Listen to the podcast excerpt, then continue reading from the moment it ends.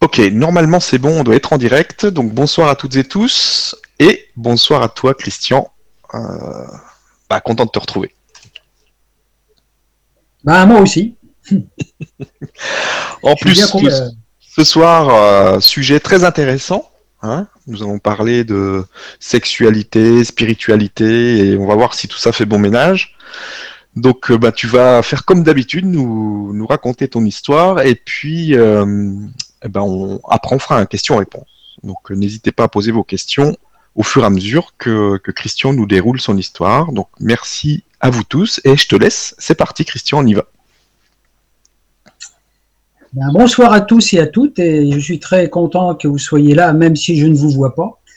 Alors, en cette fin d'année, euh, ben, j'ai choisi ce sujet-là parce qu'il est venu tout seul la dernière fois, suite à la conférence sur la mort. Ben, j'ai parlé de la sexualité, et puis voilà. Donc, depuis euh, pratiquement 15 euh, jours, je suis vraiment à fond dans cette énergie de, reconnaissance de tout ça. Donc, j'ai glané ici et là un petit peu, par mon expérience, des, petites clés, des, des trucs importants que je veux vous révéler ce soir. j'ai aussi prévu de vous révéler un petit rituel d'union alchimique euh, tantrique. Ah, ah, donc ça, c'est pour ceux qui resteront à tout Donc euh, voilà, ça fait peu. Euh, j'ai enveloppé un petit peu tout ce savoir dans des papillotes que vous allez pouvoir ouvrir au fur et à mesure. Donc, si vous n'avez pas la possibilité d'écouter toute la conférence, conseille de la regarder par la suite parce qu'il va y avoir des petites infos clés qui vont être données au fur et à mesure, qui peuvent changer complètement euh, le point de vue, même si je ne suis pas un spécialiste dans le domaine de la sexualité, euh, je ne suis pas un initiateur dans, ces, dans ces pratiques, mais bon, mon expérience personnelle m'a apporté quand même pas mal d'informations.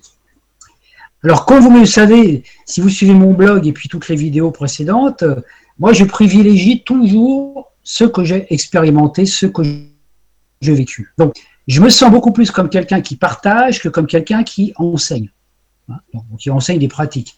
Donc le sujet d'aujourd'hui fait partie de, ma vie, de ma vie intime, dans le sens où moi, quand j'ai commencé ma démarche alchimique, parce que je suis, j'ai commencé à m'intéresser à l'alchimie au début, l'alchimie, l'astrologie, j'essayais toujours de trouver le juste équilibre entre ma démarche spirituelle, l'alchimie, et aussi d'un autre côté aussi bah, ma libido, mon, ma vie affective, ma vie, euh, ma vie relationnelle, etc. J'avoue que j'ai pas encore j'ai pas encore réussi à trouver vraiment le juste équilibre dans ça parce que j'ai vécu tout au long de ma vie euh, pas mal de difficultés sur le plan affectif, hein, des, des, rencontres suivies de ruptures, etc. Mais chacune m'a apporté toujours, m'a amené à aller un peu plus loin. Et malgré tout ce que j'ai vécu comme déboire euh, dans les relationnels avec le féminin quelque part, euh, j'aurais pu me dire oh les femmes là là c'est des sorcières là là et tout ça et en fait, euh, je me suis aperçu que c'était le contraire. Hein, je dois peut-être être un petit peu masochiste, mais plus les femmes m'ont fait souffrir, plus j'ai eu envie de me rapprocher d'elles. Pour essayer de comprendre le pourquoi du comment, et puis aussi, naturellement, pour comprendre ma propre féminité intérieure. Voilà, euh, j'ai plongé donc un petit peu dans les arcanes alchimiques, et puis à un moment, euh, comment je veux dire, voilà, j'étais dans cette alchimie, la recherche, les tarots, l'alchimie, tout ça. Et puis à un moment, il y a mon corps qui m'a rappelé à l'aise, à l'aide, qui m'a dit Eh oh, faut pas m'oublier. Alors c'est de là qu'est parti aussi mon, euh, le sujet aussi pour soi.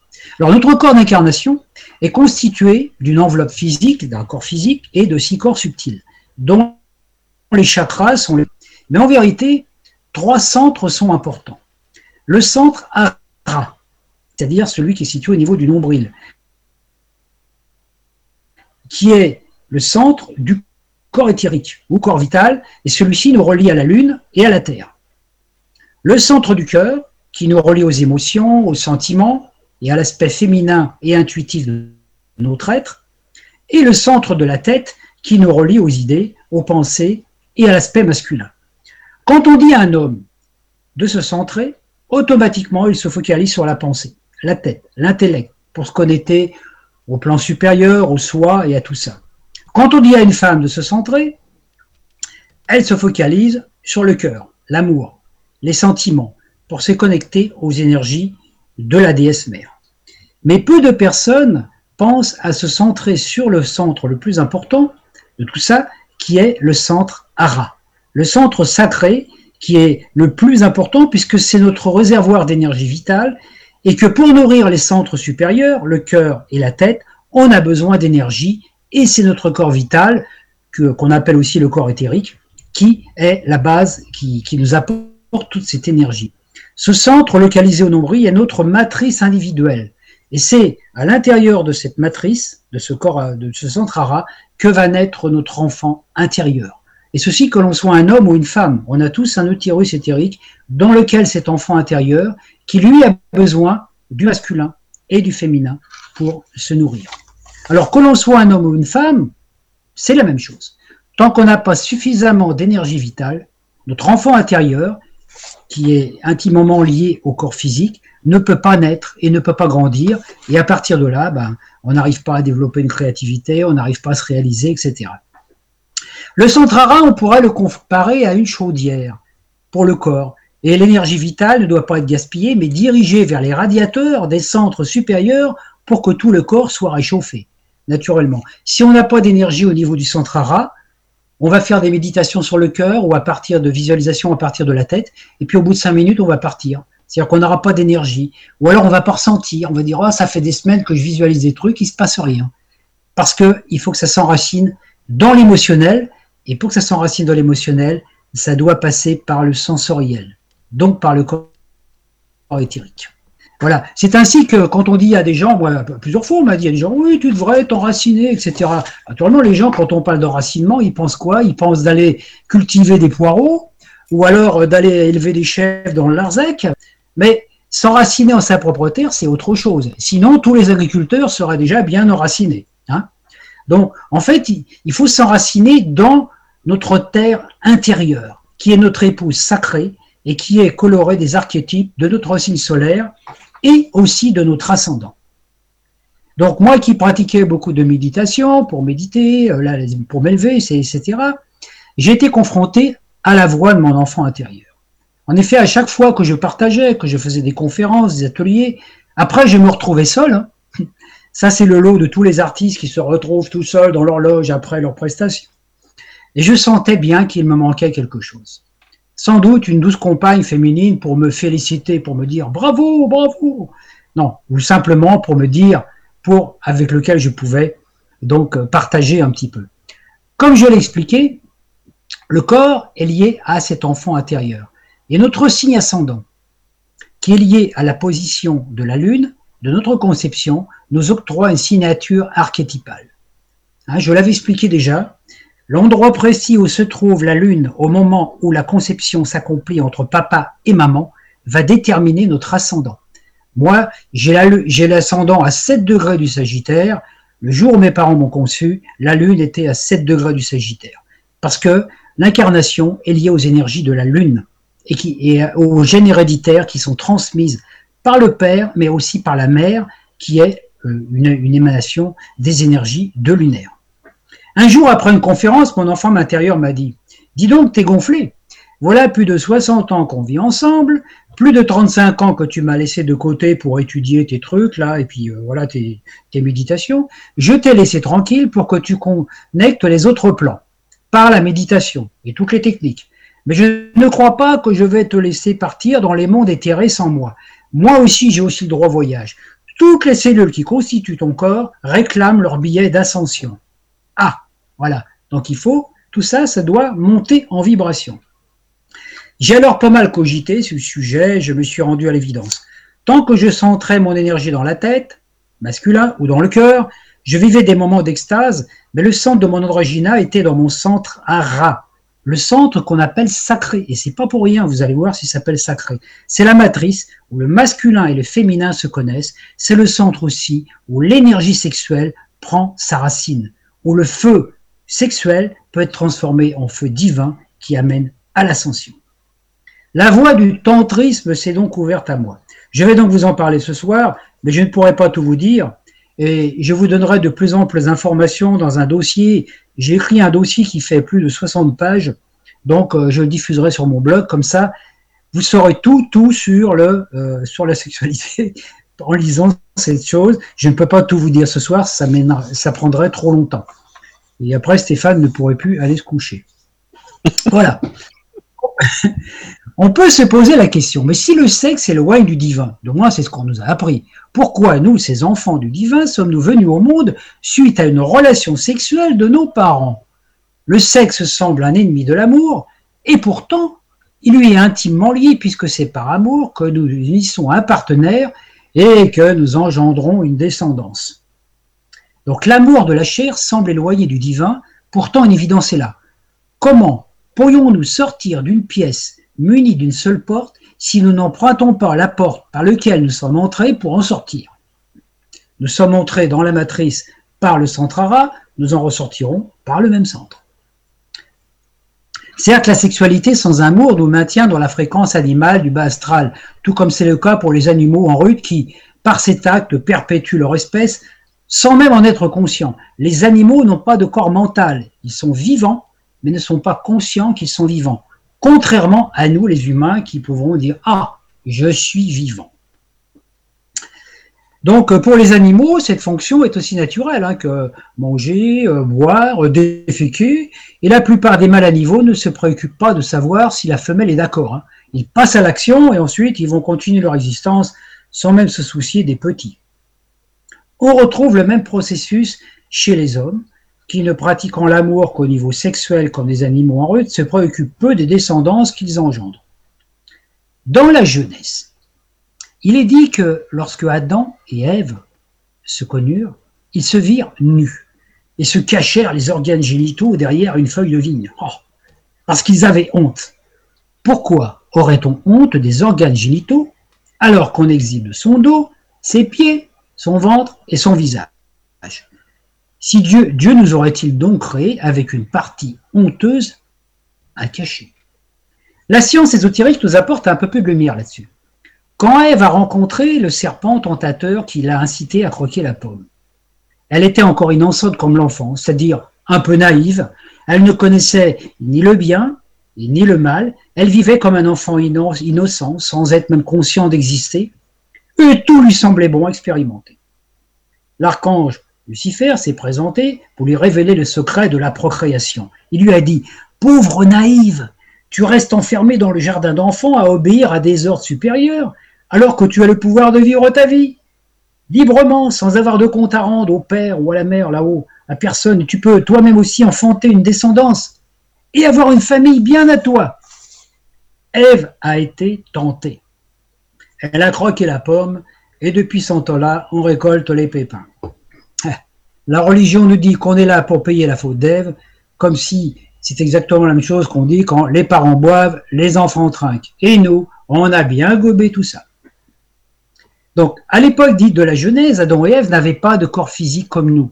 Ils vivaient dans un corps cristallin, adamantin, glorieux. Ils ne subissaient ni le temps, ni l'espace. Ils ne voyaient pas leur corps qui était invisible et transparent, mais ressentaient leur corps comme étant une présence, une vibration. Comme aujourd'hui, on peut ressentir notre corps énergétique quand on ferme les yeux. Le fait de croquer le fruit défendu a été révélateur pour Ève a senti l'éveil du serpent de la force Kundalini le long de son arbre de vie, a été informé qu'elle disparaisse grâce à cette force sexuelle. Information qui lui aurait été délivrée par la suite si elle avait suffisamment. Cette information devait venir un jour, mais on n'était pas encore prêt pour cette expérience. En fait, Adam et Ève, qui ne sont pas des personnages, mais des archétypes, étaient considérés par le père comme des enfants en bas âge, innocents.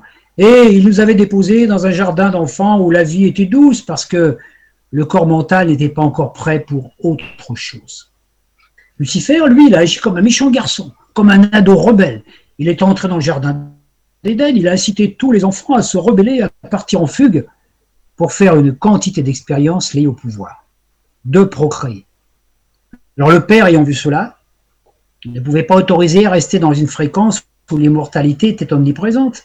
Car si les enfants d'Adam et Ève procréaient à tout va des formes immortelles, il va sans dire que le jardin d'enfants aurait vite été surpeuplé et que le Père n'aurait pas pu se reposer auprès dans son paradis. Il nous a donc gentiment invités à aller voir ailleurs et il nous a créé une autre terre où le paradis a été divisé en deux fréquences. dites de bien. Le bien, c'est ce qui nous fait du bien. Et le mal, le mal, c'est ce qui nous fait du mal. C'est-à-dire ce que nous expérimentons à nos dépens. Le pouvoir sexuel dont disposait Adam, au niveau de ses organes génités, génitaux, vous savez, ces, deux boules là, hein, a été réveillé par le croquage de pommes. Et l'énergie est montée jusqu'au chakra de la gorge, lié au plan causal. Ainsi, par le verbe, Adam disposait du même pouvoir que le Père. Et tout ce qu'il pensait ou imaginait et l'affirmait par son verbe devenait sa réalité. C'est notre réalité à nous. D'où le thème aussi, la pomme d'Adam, qui est là. Et aussi la phrase clé que l'on dit parfois lorsque on a des difficultés parce qu'on a peur, on dit j'ai les boules. Et les boules, on les sent pas en bas, on les sent bien là. Hein. C'est-à-dire qu'on a du mal à exprimer des choses.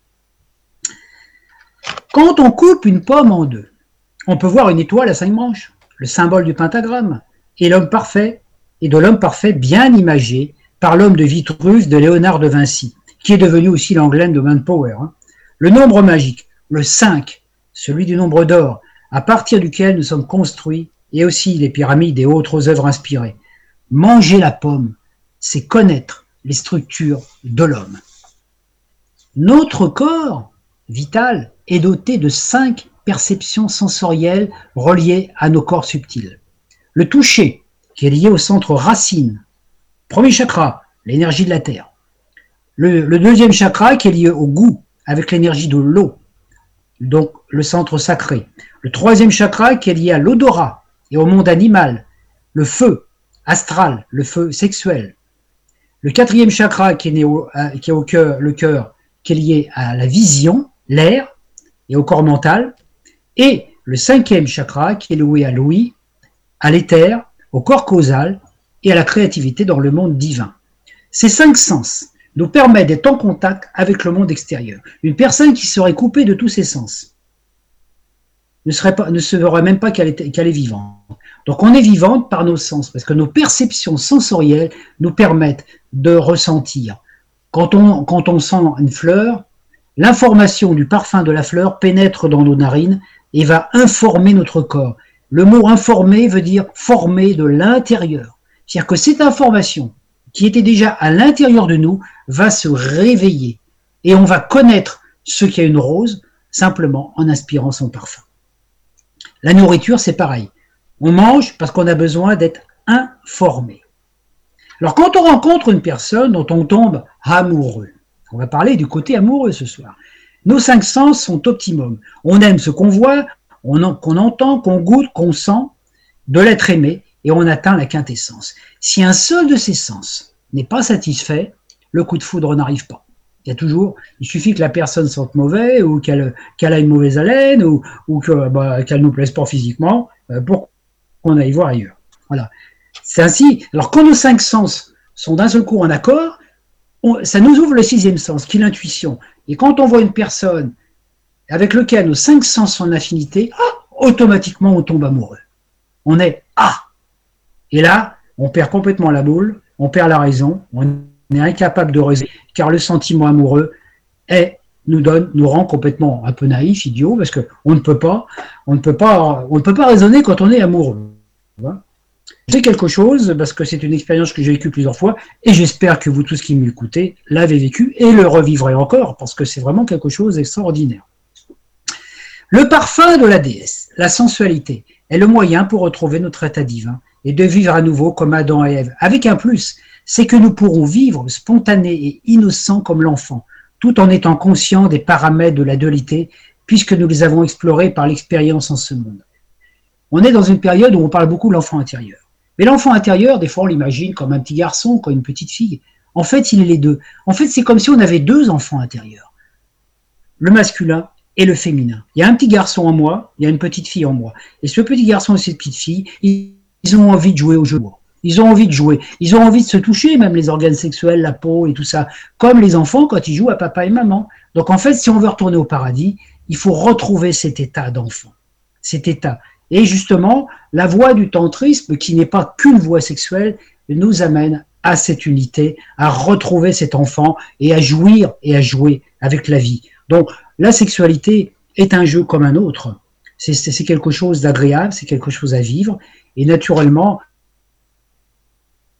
tous les problèmes souvent vie, tous les problèmes de santé, tous les problèmes psychiques, tous les problèmes organiques, souvent de problèmes qui sont liés à ça à cause de tabous qui nous ont été inculqués. Alors, je vais faire une petite révélation. Là, déjà. L'homme est masculin. Voilà, je suis. Donc, automatiquement, moi, quand j'ai une relation avec une femme, c'est moi qui va pénétrer la femme. Hein, parce que c'est moi qui a le sceptre. Hein, D'accord? Donc, je vais pénétrer dans la femme, donc il va y avoir cette interpénétration. Par contre, ce, ce que la plupart des gens ne savent pas, c'est que la femme est inversée dans ses polarités par rapport à nous. Moi, j'ai un corps physique masculin, mais mon corps éthérique est féminin. Mon corps astral est masculin, mon corps mental est féminin, etc. Et pour la femme, c'est l'inverse. Donc la femme qui a un corps physique masculin a un corps éthérique, un corps de vitalité masculin, à l'opposé. C'est-à-dire que le corps éthérique de la femme est émissif. Et c'est pour ça que les femmes généralement ont une énergie beaucoup plus forte que nous, elles ont des cheveux plus longs, elles ont plus de vitalité, la preuve c'est qu'elles arrivent à faire des enfants et à les nourrir, elles ont des fois une vie euh, plus longue, elles sont beaucoup plus fortes sur le plan énergétique que énormément de magnétisme, et, naturellement, euh, l'homme a besoin de cette énergie. Donc, quand on fait l'amour avec une, quand un homme fait l'amour avec une femme, il la pénètre au niveau physique, mais c'est la femme qui le pénètre au niveau éthérique. L'homme est de nature électrique, masculine, du feu. C'est l'énergie de Shiva dans le tantrisme. La femme est magnétique, elle est haut. Et l'homme, en faisant l'amour avec, une, avec, avec un corps éthérique, il se recharge, il va recharger son énergie, son eau, son magnétisme, et au contact de l'homme, la femme va renforcer son feu intérieur. C'est un échange entre l'eau et le feu, qui est indispensable. Donc en fait, l'acte d'amour devrait nous recharger. Par contre, bon, je vais expliquer un petit peu en détail certaines choses, parce que naturellement, euh, si l'acte d'amour nous rechargeait, nous les hommes, après, euh, avoir euh, fait l'amour à une femme, on s'endormirait pas. Mais, en même temps, l'idéal, c'est même si on a une relation sexuelle classique, c'est de s'endormir dans les bras de la femme surtout de ne pas la quitter, d'aller, de sortir pour faire autre chose. Parce que quand on dort au contact d'une femme, son corps éthérique nous recharge. On peut dire merci. C'est pour ça qu'on n'a pas envie de bouger, qu'on a envie de se lever contre la femme, comme un petit enfant, quand on est vraiment dans cette réceptivité. Hein. voilà. Donc, l'homme qui veut ressentir ce que ressent la femme doit entrer dans son corps éthérique intérieur, sa réceptivité. Voilà.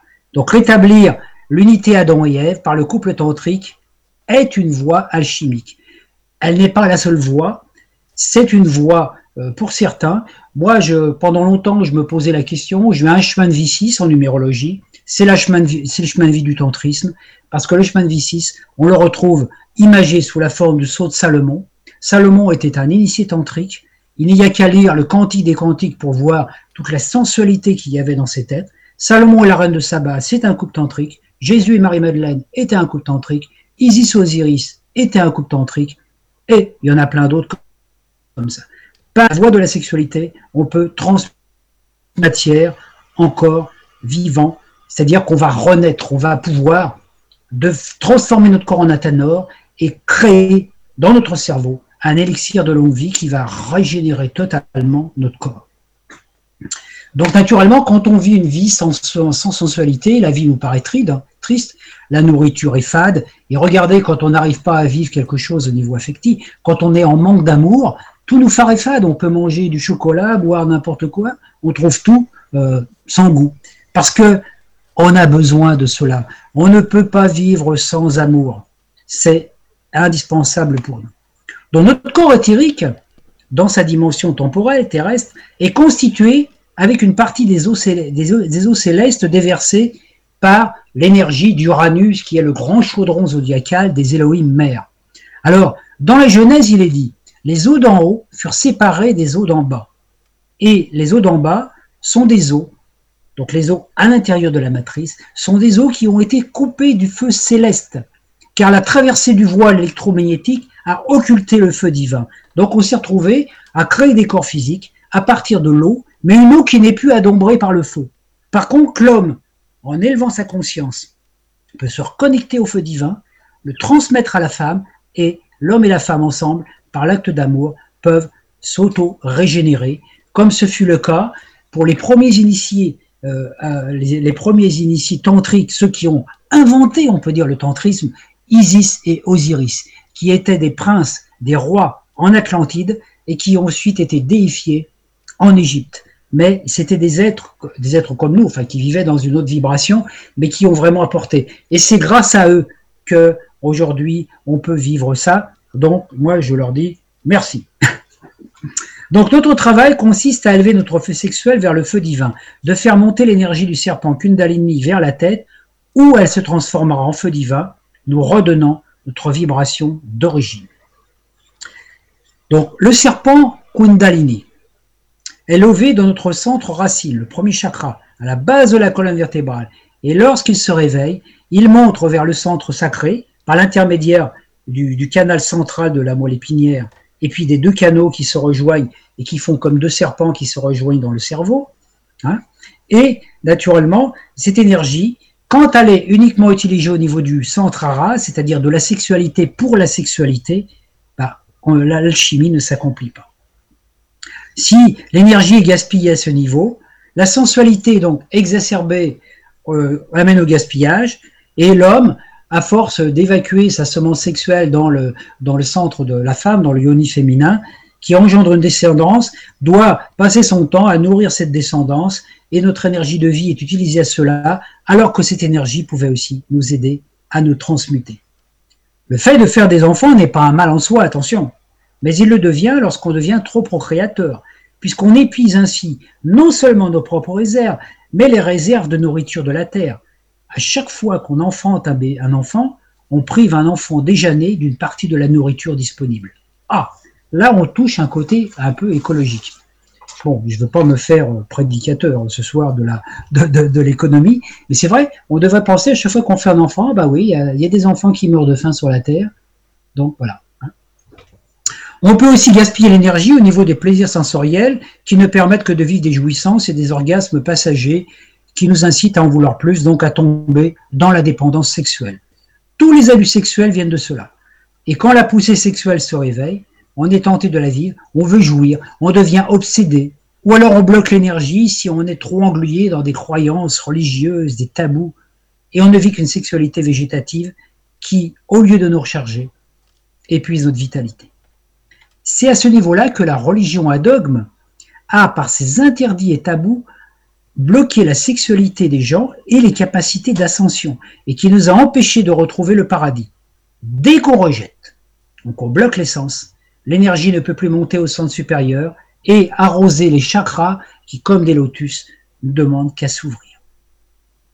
Le concept qui consiste à faire croire que la sexualité ne sert qu'à la reproduction est totalement inhibiteur et anti-évolutif. Il nous a amené à rejeter le plaisir sensuel pour le côté pratique de la chose au Moyen Âge. La femme devait donner du plaisir à son mari sans chercher à en avoir, et elle enfantait dans la douleur. Merci pour le cadeau. Hein. Donc même s'il y avait plaisir sexuel, la suite était nettement moins agréable. Donc dès qu'on bloque le corps sensoriel, on ne peut retrouver la joie de vivre de l'enfant intérieur qui lui vit sans tabou, et l'énergie ne circulant pas correctement dans notre corps physique, dans notre corps éthérique, dans notre corps astral, mental, etc., on a des problèmes, et là où il y a des tabous, ça bloque et c'est là qu'on a des problèmes qui peuvent se manifester par des problèmes organiques, des douleurs, des souffrances, etc. Donc en fait, on doit nettoyer les tuyaux pour que ça circule un peu mieux. Hein. Le dogme religieux a provoqué les perversions, parce que là, toutes ces croyances ont provoqué des problèmes pour les humains. Hein. On voit par exemple l'exemple au Moyen Âge avec les monastères et les couvents. On enfermait des jeunes gens, des garçons et des filles non pas parce qu'ils avaient la foi ardente, mais parce qu'ils avaient fauté, ou qu'ils étaient trop délurés et portés sur la chose. Souvent, des filles enceintes étaient mises dans les monastères, ou les garçons, c'était le, second né qui était donné à l'Église, comme euh, voilà, qui devenait devenir curé ou, moine, etc. Lorsque les novices, naturellement, étaient enfermés, hein, ce n'est pas parce qu'on enferme des gens dans une cage qu'on peut transmuter les énergies, bien au contraire. Et donc là, sont sorties toutes les perversions dans ces couvents. Hein. L'homosexualité, nombreuses ont été des nonnes qui ont été enceintes, etc. Il s'est passé des trucs un peu horribles. Je ne vais pas euh, aller dans le détail là-dedans. Lorsque les novices cédaient à la tentation, malgré le fait qu'aucune image religieuse euh, ne venait activer leur imagerie mentale. Parce que si vous voulez ne pas avoir euh, de libido activé, il suffit d'aller dans une église. Hein. Dans une église, il n'y a rien de sexuel. Hein. Quand vous entrez dans une église euh, euh, catholique, euh, vous voyez quoi? Des gens morts, des gens crucifiés, des gens à qui on a coupé la tête, des saints, il n'y en a pas, il y a juste les saints avec des robes. Hein. On voit rien de la féminité ni de l'homme, on ne voit que souffrance et douleur. Comme si le message subliminal était si vous voulez trouver Dieu, vous devez souffrir.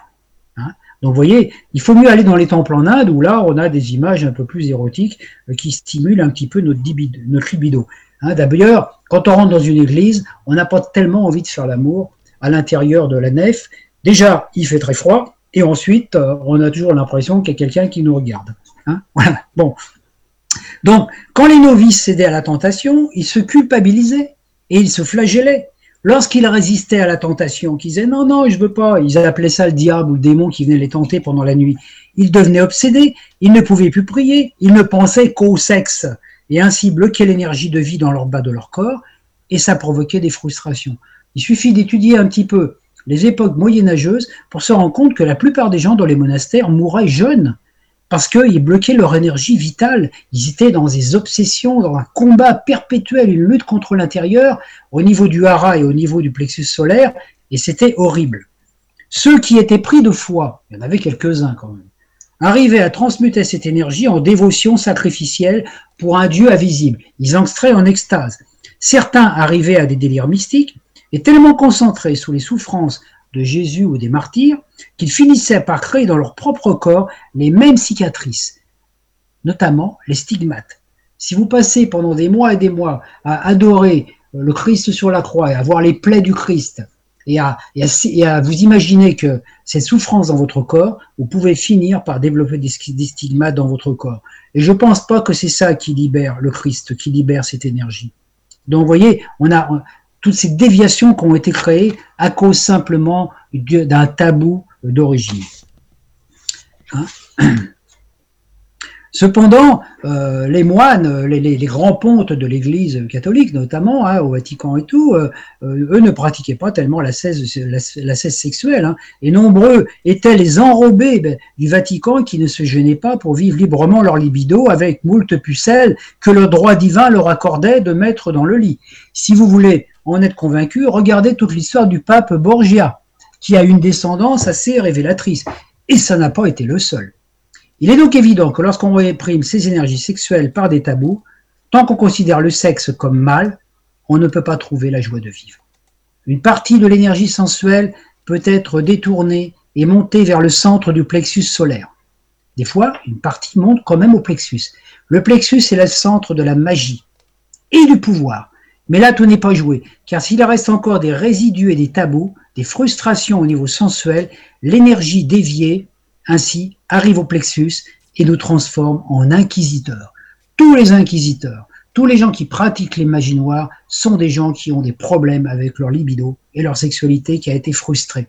Parce que les inquisiteurs, par exemple, et tous ces juges religieux de, de, l'époque moyenâgeuse, n'avaient pas, savaient qu'ils n'avaient pas le droit d'avoir des jouissances sexuelles, physiques, etc. Donc ils réprimaient leur énergie et ils ne pouvaient pas supporter ceux qui avaient du plaisir.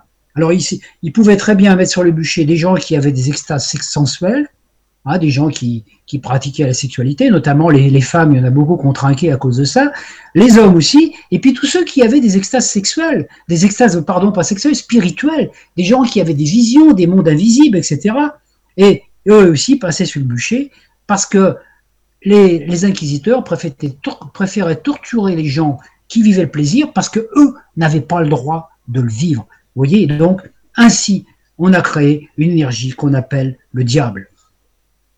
Tous les manipulateurs mentaux utilisant un quelconque pouvoir pour dominer les autres sont des frustrés sexuels. Il y en a un paquet quand même. Hein. Des malades pleins de tabous qui transforment leur vie et celle des autres en enfer. Lorsque l'énergie est bloquée au plexus, on n'a pas de joie, joie de vivre, on n'est pas épanoui sexuellement, et après, qu'est-ce qu'on fait? On entre en lutte contre ceci, contre cela. On part en croisade contre ceux qui ne pensent pas comme nous. On lutte contre ceux qui vèment pleinement par tous leurs sens, sans tabou. Et on, lutte aussi contre le système, le gouvernement, enfin tout ce qu'on appelle le mal. Tant qu'on lutte, c'est qu'on a un petit problème, qu'on n'a pas réintégré cette unité intérieure. Au lieu d'utiliser notre énergie pour vivre une vie pleine de joie, bah, nous passons notre temps à lutter contre la matrice et les manipulateurs qui, eux, ne se privent pas de jouissance. Le centre solaire est crucial au niveau de notre évolution. Tant qu'on reste prisonnier de croyances, on est dans la lutte. Tant qu'on est dans la lutte, on ne peut pas vivre l'unité. Alors on, est, on devient alors persuadé qu'on est, on a chuté dans ce monde suite à des erreurs, des karmas, et qu'il faut se libérer des limites contraignantes pour être heureux, et notre vie devient un enfer. Excusez-moi.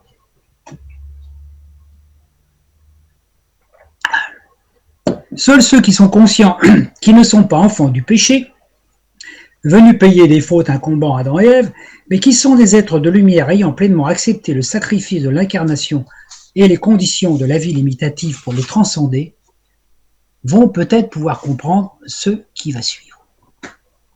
Ce n'est que lorsqu'on a accepté cela que notre énergie sexuelle peut monter au niveau du cœur.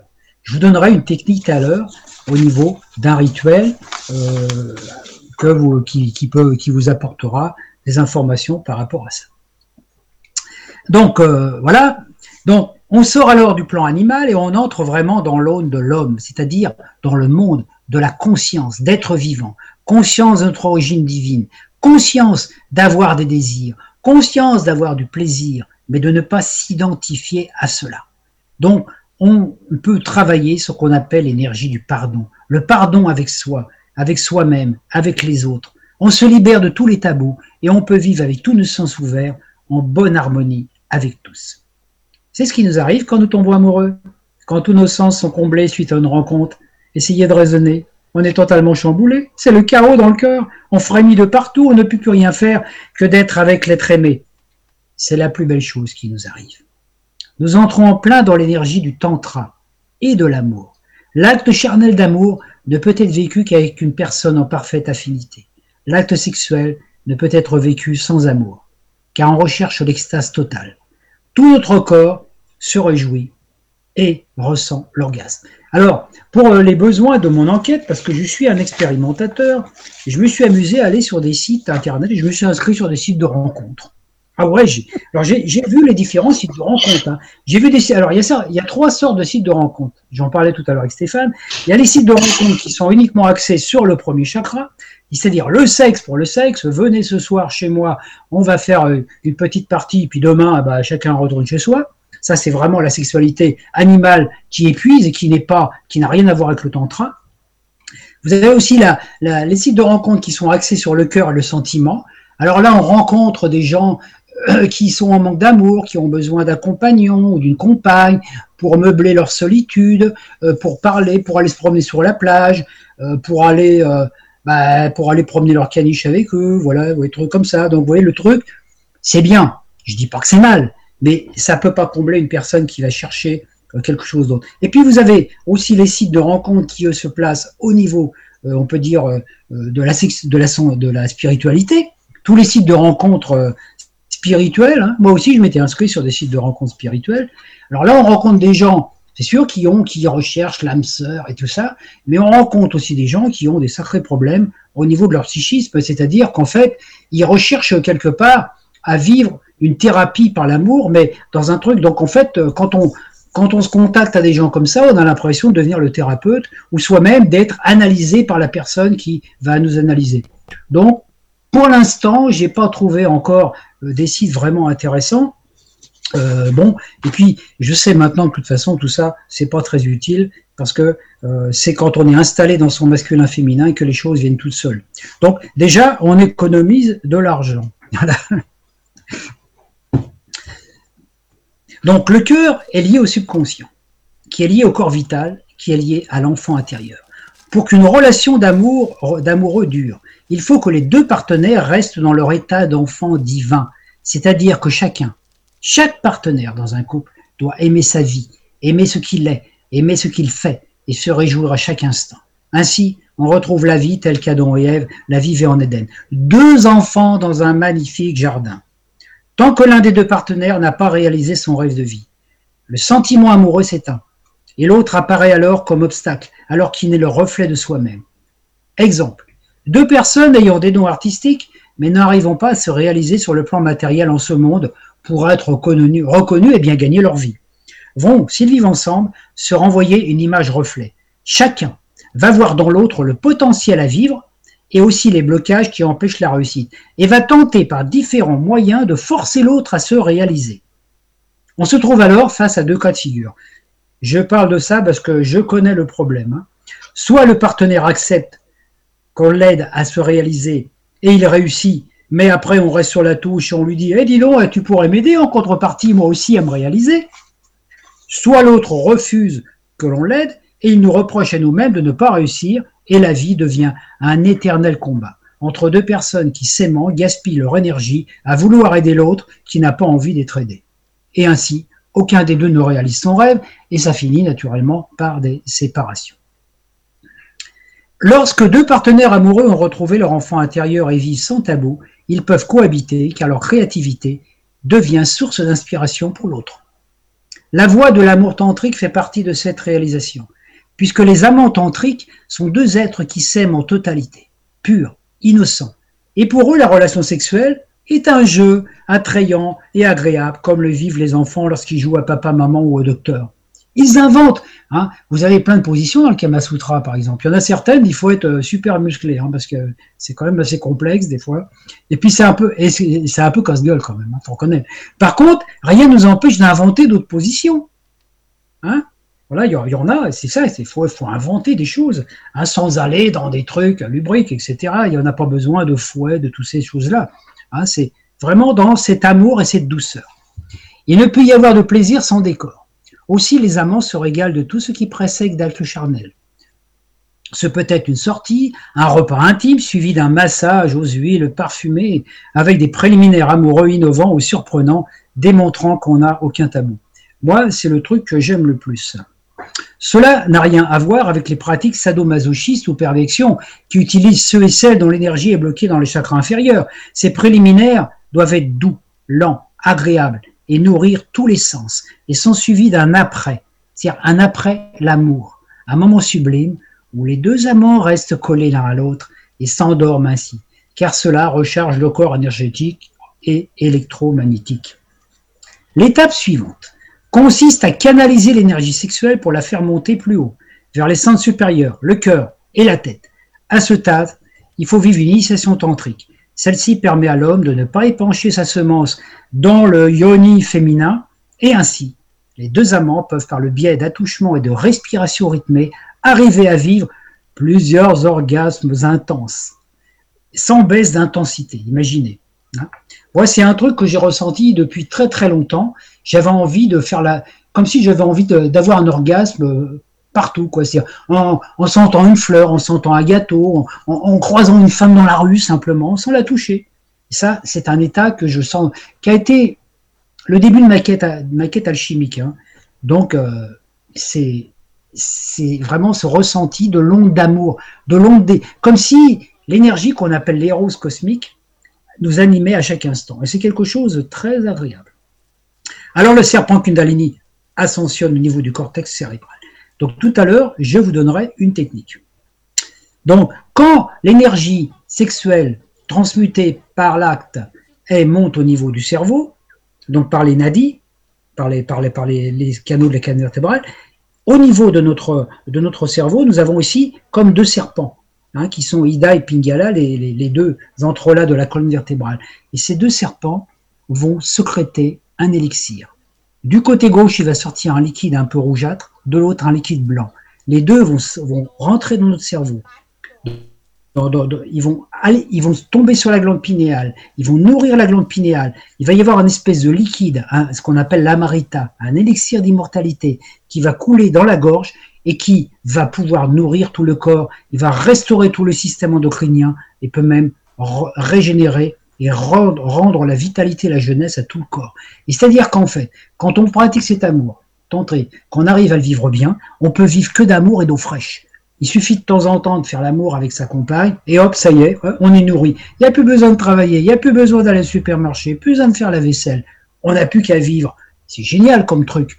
Hein Déjà, et puis alors là, vous voyez, plus d'impôts, plus rien. Alors là, ça serait vraiment quelque chose, et c'est une chose possible, puisque c'est une chose qui a été expérimentée par des grands maîtres, hein, comme euh, le maître Saint-Germain et tout ça, voilà.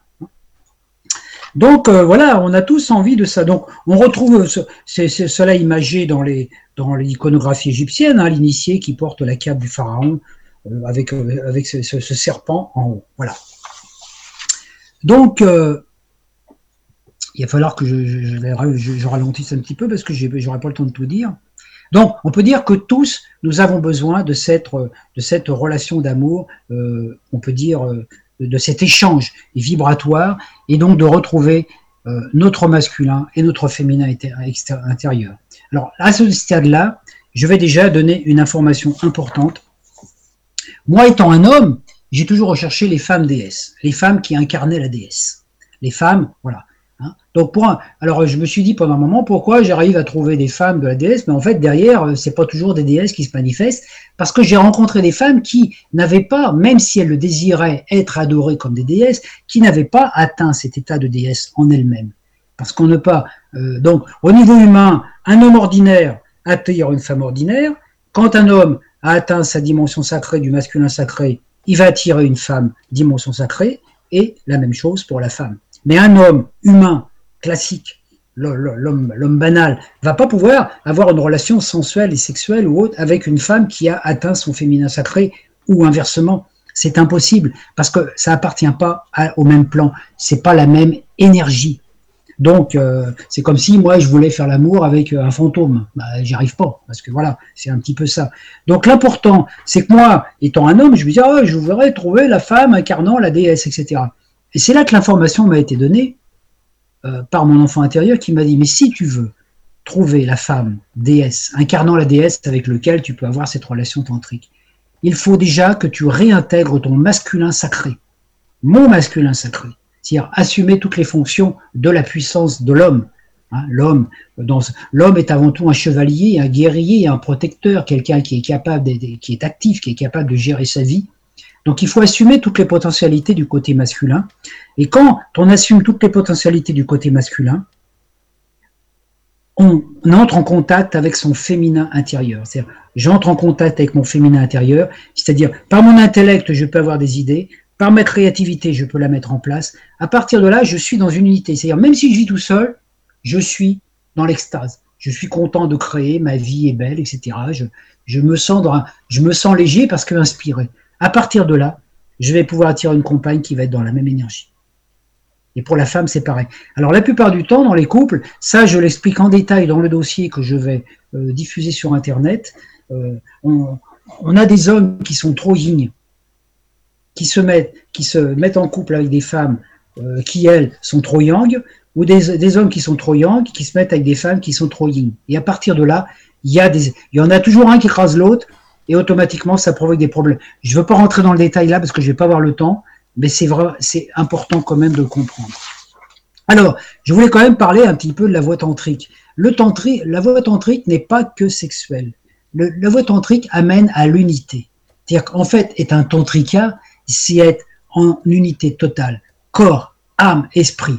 J'aime tout ce que je suis. J'aime tout ce que j'ai été. J'aime tous mes corps. J'aime tous mes sens. J'aime euh, j'aime tout ce qui vit, euh, aussi bien euh, la fleur, la rose, l'animal, le vent, la pluie, le soleil, les étoiles, les blancs, les noirs, les rouges. j'aime tout. J'aime parce que je considère que la vie que Dieu, Père, Mère, c'est. Toutes les formes de vie sont sa manifestation. Je ne suis plus en combat. Je ne lutte plus contre rien, même pas contre les manipulateurs, même pas contre les reptiliens, même pas contre tous ces gens. Tous. Non, je nourris mon enfant intérieur. Je vis dans ma créativité. Pourquoi? Parce que dès qu'on lutte, on est dans l'extérieur. Là, on ne lutte plus. Je rencontre, je rencontre dans ma vie deux sortes de facettes, de miroirs. Je rencontre des gens qui me plaisent parce qu'ils me montrent la facette de moi qui est mon positif, ou des gens que je peux rejeter qui sont mon négatif, c'est-à-dire euh, tout ce que tout ce qui est quelque part euh, ma, part d'ombre. Hein. Les gens reflètent toujours ou ma part de lumière ou part d'ombre. Ben, un moment, quand on est dans l'unité, on accepte aussi bien sa part de lumière et sa part d'ombre. Et tout ça, c'est de l'alchimie. Je le, je le révélerai aussi un petit peu dans un truc que je suis en train d'écrire en ce moment. L'alchimiste, hein, le tantrika, c'est un alchimiste, c'est quelqu'un qui ose dans un premier temps aller voir son ombre, voir tous ses défauts. Moi, je suis rentré à l'intérieur de moi, j'ai été voir, j'ai vu tout ce que, tous mes, pas mes défauts, mais j'ai vu toutes mes carences quelque part, les choses que j'ai pas toujours bien faites, etc. J'ai osé la regarder en face, parce que c'est en regardant les choses en face qu'on peut les transcender. Il faut pas dire ah non non c'est de la faute de l'autre. Non, je sais que tout ce que j'ai vécu c'est de ma faute. Donc le pardon passe par une réunification avec toutes les parties de moi. Même si dans notre vie j'ai été un tortionnaire ou que j'ai été un inquisiteur, ça fait rien. Je l'aime parce que ce personnage m'a permis d'être aujourd'hui ce que je suis et d'aimer la vie sous toutes ses formes, sans aucune séparation. Donc sans aucun tabou. Hein. Donc prendre conscience que mon corps est le temple du divin, que rien n'est en, rien n'est, rien je dis, rien n'est honteux. Donc, le tantra amène à l'unité avec soi, corps, âme, esprit. Toutes les formes d'expression du divin. Hein. Et la sexualité est aussi, en fait partie. Dans les aphorismes tantriques, il y a juste trois aphorismes tantriques qui parlent de sexualité. Tout le reste parle d'unité. Vous voyez, vous, vous prenez un verre d'eau, vous buvez de l'eau. Si vous gardez l'eau dans la bouche et puis que vous ressentez ce que ça vous apporte, vous êtes déjà dans le tantra. Parce que l'eau vous informe à l'intérieur. À la tienne, Stéphane. voilà, tout le corps doit participer à la réjouissance. Rien n'est mis au rebut. Rien ne doit être rejeté. Alors le tantra n'est ni un yoga, ni une méthode intellectuelle, ni une philosophie, ni un discours. On ne peut le comprendre qu'en le vivant par tous les sens. Donc on peut tout connaître sur les techniques tantriques. Hein. On peut tout connaître sur le Kama Sutra, sur tous les livres, comment circule l'énergie sexuelle en bas, en haut, etc. On peut lire tous les bouquins là-dessus. Mais tant qu'on ne le vit pas, on n'est pas encore dans le tantra, puisqu'on est encore dans, une observation des choses. Donc on peut dire que on ne peut connaître une chose qu'en la vivant. Le tantra invite donc à être pour connaître et suscite toute l'utilisation de les perceptions sensorielles. Donc le tantra amène à une forme de jouissance permanente. Donc quand on tombe amoureux, on a besoin de sentir, de goûter, de toucher, d'entendre l'autre, de voir l'être aimé, de vibrer à l'unisson avec lui, naturellement. Hein. Alors l'intellectuel, lui, se contente d'observer de l'extérieur, il peut élaborer des théories, euh, circulation, etc., du plan sexuel, mais il ne vit pas. Quand on est un homme qui n'est pas conscient de tout cela, et qu'on a le désir qui monte, le désir sexuel, le plaisir, le piège, c'est qu'on peut se faire piéger par ce plaisir. Et on devient le plaisir, on devient le corps. Et en devenant le plaisir qui se, qui se manifeste à travers le corps, bah, naturellement, on peut se faire avoir parce que plus on fait, plus on fait l'amour, plus on a envie de le faire. Hein. Donc, alors que celui qui incarne l'énergie de Shiva en tant qu'homme, le tantrika, qui soit, ou, ou l'énergie de Shakti pour la femme, est à la fois celui qui vit le désir est celui qui observe. Donc, l'homme tantrique fait, peut voir, pour ressentir le désir, la sensualité qui s'éveille en lui quand il voit une femme et quand il la touche, etc., quand il touche sa compagne ou quand il la masse, mais en même temps, il est conscient de, il est conscient de ça. Seule la conscience nous rend humains. Et ça, c'est extraordinaire, parce que quand on est conscient du désir qui monte, et eh ben naturellement, on, ça, va, ça nous apporte quelque chose d'extraordinaire. Alors, donc, il faut voir que le sexe est la porte d'entrée dans le sacré. Je vous l'expliquerai dans le rituel tout à l'heure, parce que vous verrez que la porte du paradis, elle est dans le ventre des femmes. Elle est là. C'est là que Dieu a caché la porte. Et la, la femme, elle ouvre la porte que si, euh, si elle a envie. Et je vous expliquerai pourquoi. Donc, c'est en se laissant aller au plaisir qu'on peut s'élever au-dessus des désirs.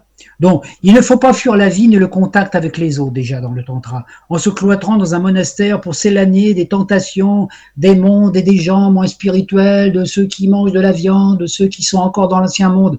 Non, ça, c'est encore se couper, parce que dans le tantrisme, on est dans l'unité. Hein? le tantrika vit dans le monde par tous ses sens et se réjouit de tout ce que lui offre la vie. Donc, il peut très bien aller dans une ville ou sur un marché. Hein, et puis voir, il y a des gens qui vendent du poisson, il y a des gens qui vendent de la, de la viande et tout. Mais lui, il est dans cette réjouissance perpétuelle. Alors, il va pas condamner le marchand de poisson, ni le marchand de viande, mais il va pas aller acheter du poisson ou de la viande, mais il va ressentir aussi. C'est-à-dire qu'il va être capable d'observer tout ce qui est sur cette terre sans aucun jugement. dans cette unité. Rien ne va le perturber, parce que lui, il va vivre dans son intérieur. Donc il va, pouvoir, euh, moi ça m'est arrivé hein, des, fois, de passer à côté d'une femme, par exemple, une jolie femme, puis ah, il y a son parfum.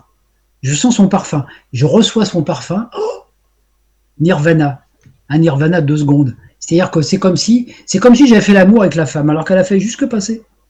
Ben, la même chose peut, se, se faire des fois euh, ben, quand on sent un plat, parce que la cuisine fait aussi partie de tout cela. Hein Donc l'aide tantrique ose se donner à l'amour, réceptir et vulnérable. Lorsque l'amour se présente, il ne le congédie pas, il l'accepte, mais ne se laisse pas gouverner par lui, car il sait que celui-ci émane de la source. Donc l'amour, alors là je vais, je vais vous, je je vais, couper un petit peu pour pas être trop long. L'amour est une force plus puissante que l'énergie nucléaire. Vous savez que dans, dans le tantrisme hindou, c'est intéressant, dans les iconographies, on représente le sexe de la femme comme une montagne. Une montagne. C'est-à-dire euh, le, monde Vénus. Hein le monde Vénus, voilà, c'est ça. Hein Et puis l'homme, on le représente comme un espèce, l'énergie masculine, comme, un foudre. On appelle ça le Vajra, le foudre. C'est un espèce de bâton de feu.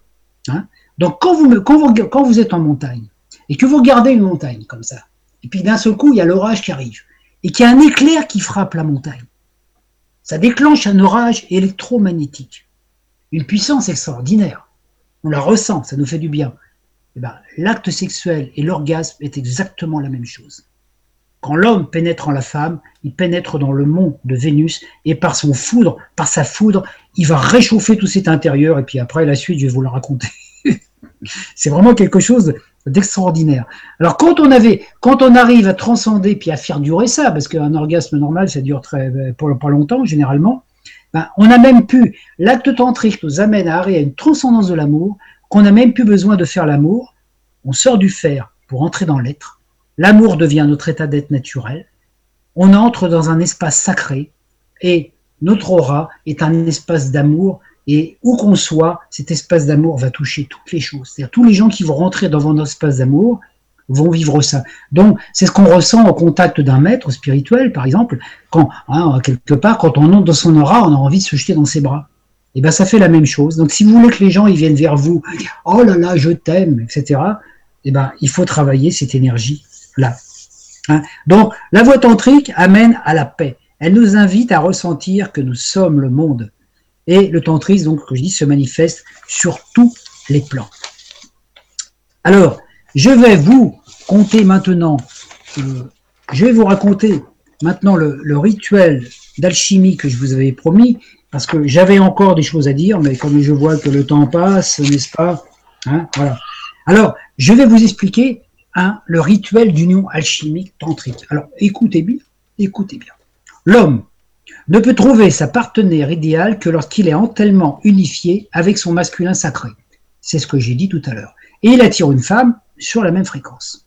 L'homme doit incarner la puissance de Shiva, le feu divin, la foudre divine, et se comporter comme tel, donc se sentir pleinement investi de l'énergie divine, divine, se comporter comme s'il était l'incarnation du divin sur terre. Donc, pas avec euh, suffisance, hein, simplement dans une puissance ressentie. Hein. Donc l'acte sexuel qui va être accompli doit être une offrande au divin, un acte d'amour sacré. Le santrara s'appelle le sacré, pourquoi? Parce que quand on a atteint l'énergie tantrique, tout acte devient sacré. Boire un verre d'eau devient sacré. Prendre sa douche devient sacré. C'est consacrer toutes les choses. Hein, c'est pas pour rien si ce centre s'appelle comme cela. Donc l'homme se présente à la femme, à la femme dans laquelle il reconnaît la déesse. Alors imaginez la scène, hein, faites euh, un peu voilà votre imagination. Hein. La femme doit se sentir dans la même fréquence d'affinité que l'homme. Là, il y a déjà les cinq sens qui entrent en ligne de compte. Hein. Si, l'autre en face, il a, mangé de l'ail ou de l'oignon, euh, ça va pas le faire. Hein. ça, va, ça provoquer un déséquilibre. Voilà, d'accord Donc l'homme est feu électrique et la femme est eau magnétique. Donc tous les sens doivent être compatibles. Alors les préliminaires d'un acte tantrique euh, classique, on peut dire, voilà, en général. Ça peut commencer par un repas léger, par exemple, manger des aliments qui sont bons, qui sont goûtés, euh, euh, voilà, un petit repas, un petit repas d'amoureux. On peut prendre une douche, et puis après, naturellement, on va, on peut commencer par un massage. Les massages dits tantriques, les vrais massages, se font avec de l'huile. Donc l'homme va prendre le temps de masser la femme, la femme va prendre le temps de masser l'homme. Ça va prendre un certain temps, mais petit à petit, on va pouvoir explorer l'un l'autre les points sensibles de l'autre. Savoir que la femme n'aime pas être touchée à cet endroit, ou qu'elle aime bien qu'on la touche à cet endroit, etc. Pareil pour nous. Donc c'est quelque chose de très doux, de très, euh, sensuel, mais de très doux, hein, euh, qui n'aime pas le massage. Hein. Euh, voilà. Hein. Moi, je sais que ce genre de, de massage, j'aime beaucoup, aussi bien le donner que le recevoir. C'est vraiment quelque chose, on découvre, on stimule l'autre, donc on stimule le désir chez l'autre, pas trop, mais doucement, des petits attouchements, des petits trucs avec les. Voilà. Hein, c'est, et ça, quand on, quand on fait ça, c'est très important, que ce soit un homme ou une femme, on y met toute notre attention. On masse pas la personne en pensant à autre chose. On se dit qu'est-ce que je vais faire tout à l'heure, à combien de temps ça va durer, ou qu'est-ce que je vais faire demain? On est dans l'attention totale. Et les femmes ont une capacité extraordinaire, c'est quand l'homme n'est plus dans l'attention, quand il amasse et qu'il fait autre chose, la femme le sent et hop, ça coupe complètement le plaisir. Donc totalement, je suis en train de masser ma Shakti ou je suis en train de masser mon Shiva, je suis là totalement présent, dans le présent, ici, maintenant. Donc, on peut non seulement ressentir le plaisir de masser l'autre, mais en fait, le plaisir aussi d'être touché par la peau de l'autre. Hein, c'est quelque chose de très, très. Euh, alors, avec des huiles parfumées et tout, c'est quelque ça. Bon, voilà, alors bon, on se, on euh, bien, bien huiler les deux. faut huiler la machine avant le boulot. Hein? La vision éveille le désir chez l'homme. Ça se voit chez l'homme quand le désir est éveillé. Ça se voit physiquement. La femme a dit Ah Nous, l'homme, on ne peut pas voir si la femme a du désir parce qu'elle, ça se passe à l'intérieur. Donc, un homme ne peut pas simuler l'orgasme parce que quand il a une débandade, ça se voit. La femme, elle, peut simuler. Vous voyez, comme quoi, hein, elles ont plus de capacité que nous. Ensuite, face à face, les deux amants peuvent se mettre bien huilés, se contempler l'un l'autre sans se toucher.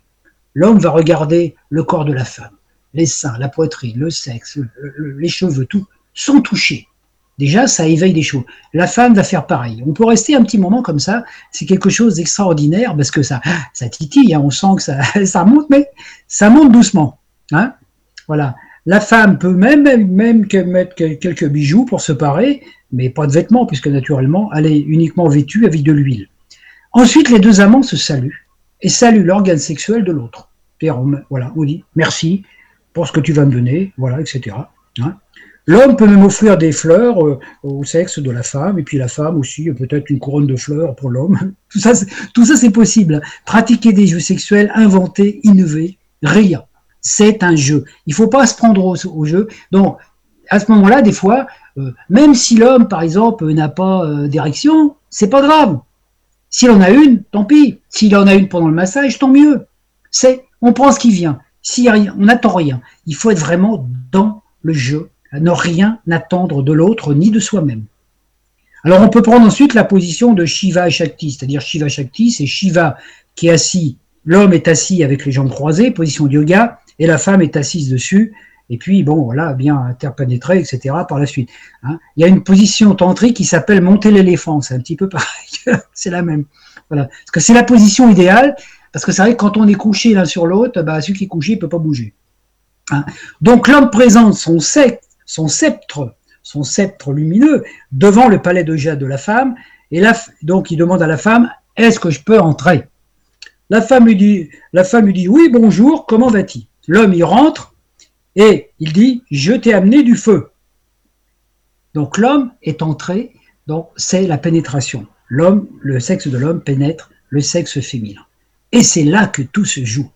Parce que l'homme qui est non initié, une fois qu'il est entré, il commence son mouvement de va-et-vient. Ah, ça y est, comme une chevauchée sauvage, comme s'il montait une jument, comme s'il était pressé d'arriver, car en fait, il a peur de ne pas être à la hauteur. Il a peur du sexe mou. Il a peur de perdre sa virilité, de ne pas être à la hauteur. Alors il accélère la cadence, il veut montrer, oui, je suis un homme, moi, je suis un homme fort, Tarzan, et je vais te montrer ce qu'est un homme. Il a peur de ne pas y arriver, soit il a peur d'éjaculer trop vite et de perdre sa rigidité, la femme, elle, y prend plus ou moins de plaisir. Parfois même, ça l'énerve un peu, parce qu'elle ressent rien. Alors, pour, euh, elle fait parfois semblant d'avoir un orgasme, car elle se sent obligée de participer. C'est pour ça que les femmes simulent, parce que euh, voit que l'homme, ah ben là, il fait l'homme qui fait des pompes sur elle pendant un quart d'heure, elle se dit bon, il faut quand même que je le récompense, donc elle dit ah c'était bon, mais c'est pas le véritable sexualité. Euh. Les deux sont tendus et non réceptifs à leur sens, car ils sont trop identifiés à leur désir, ils ont trop le désir d'accomplir un challenge. Alors l'orgasme arrive, très court, 15 secondes. Puis l'homme, fatigué, s'écroule et s'endort sur la femme. La femme rechargée a des difficultés à trouver le sommeil et elle se dit oh, ça aurait pu durer un peu plus longtemps. Déjà, là encore, il y a eu les préliminaires, mais des fois, il n'y a même pas les préliminaires, il y a juste ça. Hein. Donc, ça, prend juste le temps de faire cuire un œuf dur, hein, dans toute la durée. Hein. L'homme qui est initié, celui qui, veut vraiment pratiquer l'alchimie tantrique, une fois entré dans le yoni de sa compagne, il se laisse accueillir par Shakti. Il s'installe confortablement et ne désire plus rien. Il ne bouge pas. Il est l'hôte. Elle est l'hôtesse. C'est elle qui décide. C'est la femme qui doit donner le tempo. Donc, vous voyez, pour un homme, une fois qu'on est rentré dans le ventre, dans, dans, le sexe de la femme, on lui dit bon, maintenant, c'est à toi de faire. C'est pas à nous de, faire le boulot, de, faire euh, ce, ces actes euh, qu'on nous a appris, parce qu'on dit ouais, ouais, il faut, il faut faire ça. Il faut laisser la femme. Et dans la position de Shiva Shakti, c'est très intéressant parce que la femme peut simplement, par des ondulations de son bassin et par son périnée, balancer d'avant en arrière, de droite à gauche, maintenir euh, la tension chez l'homme. Donc il se passe une montée orgasmique, mais qui est très douce, qui est très lente. Et la position est facile parce que comme les deux amants sont face à face l'un l'autre, on peut se, tout, se caresser le dos, on peut se regarder, on peut s'embrasser, on peut vraiment vivre le véritable amour. Hein. L'autre position, coucher l'un sur l'autre, vous savez, ça s'appelle la position du missionnaire. C'est pas pour rien, c'est un truc de curé, ça encore. Vous voyez, missionnaire, c'est quelqu'un qui doit souffrir. C'est souvent c'est celui qui est en dessous qui souffre, ou celui qui est dessus aussi, parce que des fois, euh, on a mal au bras après à force de, de se tenir tendu. Voilà. Donc, dans cette relation-là, l'homme, la femme maintient l'homme en état de désir. Peu à peu, elle emporte son amant sur les vagues du plaisir.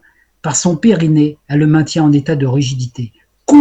Quand la femme vit pleinement ça, qu'elle sent que l'homme est totalement là, hein, c'est-à-dire il n'est pas en train de penser à, son boulot demain ou à son match de foot qu'il va faire après. Hein. Il est totalement dans l'acte d'amour. Si jamais l'homme n'est plus là, la femme le sent. Et ça, nous, les hommes, on n'a pas de bol parce qu'il faut vraiment qu'on soit là totalement. Enfin, on n'a pas de bol. Si, c'est bien parce que il faut être vraiment dans le ressenti total.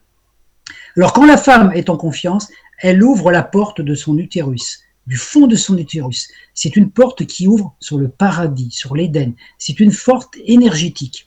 Et elle a la capacité de transmuter son eau, adombrée par le feu de l'homme, en espèce d'énergie, comme s'il y avait une espèce de vapeur, et elle fait monter cette énergie le long de sa colonne vertébrale jusqu'au cœur. Elle transmute le feu sexuel en feu divin et ça monte au cœur. Et quand son énergie monte au cœur, elle sent une espèce d'onde d'amour, c'est-à-dire qu'elle est vraiment amoureuse de son compagnon.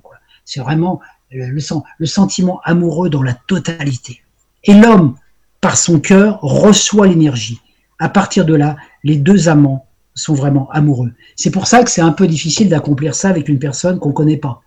Hein, parce que s'il n'y a pas déjà, c'est donc pour des, gens qui sont amoureux, vivre ça, c'est extraordinaire. Donc il y a cet échange. Donc l'énergie monte le long de la colonne vertébrale de la femme, s'ouvre au cœur, rentre dans l'homme, circule, redescend dans son vajra, et il y a déjà un circuit énergétique qui se met en place. Ensuite, comme la femme continue à bouger lentement et doucement pour maintenir l'énergie, l'énergie finit par monter jusqu'à la tête elle monte du cœur, le cou, la tête, et elle monte jusqu'en haut.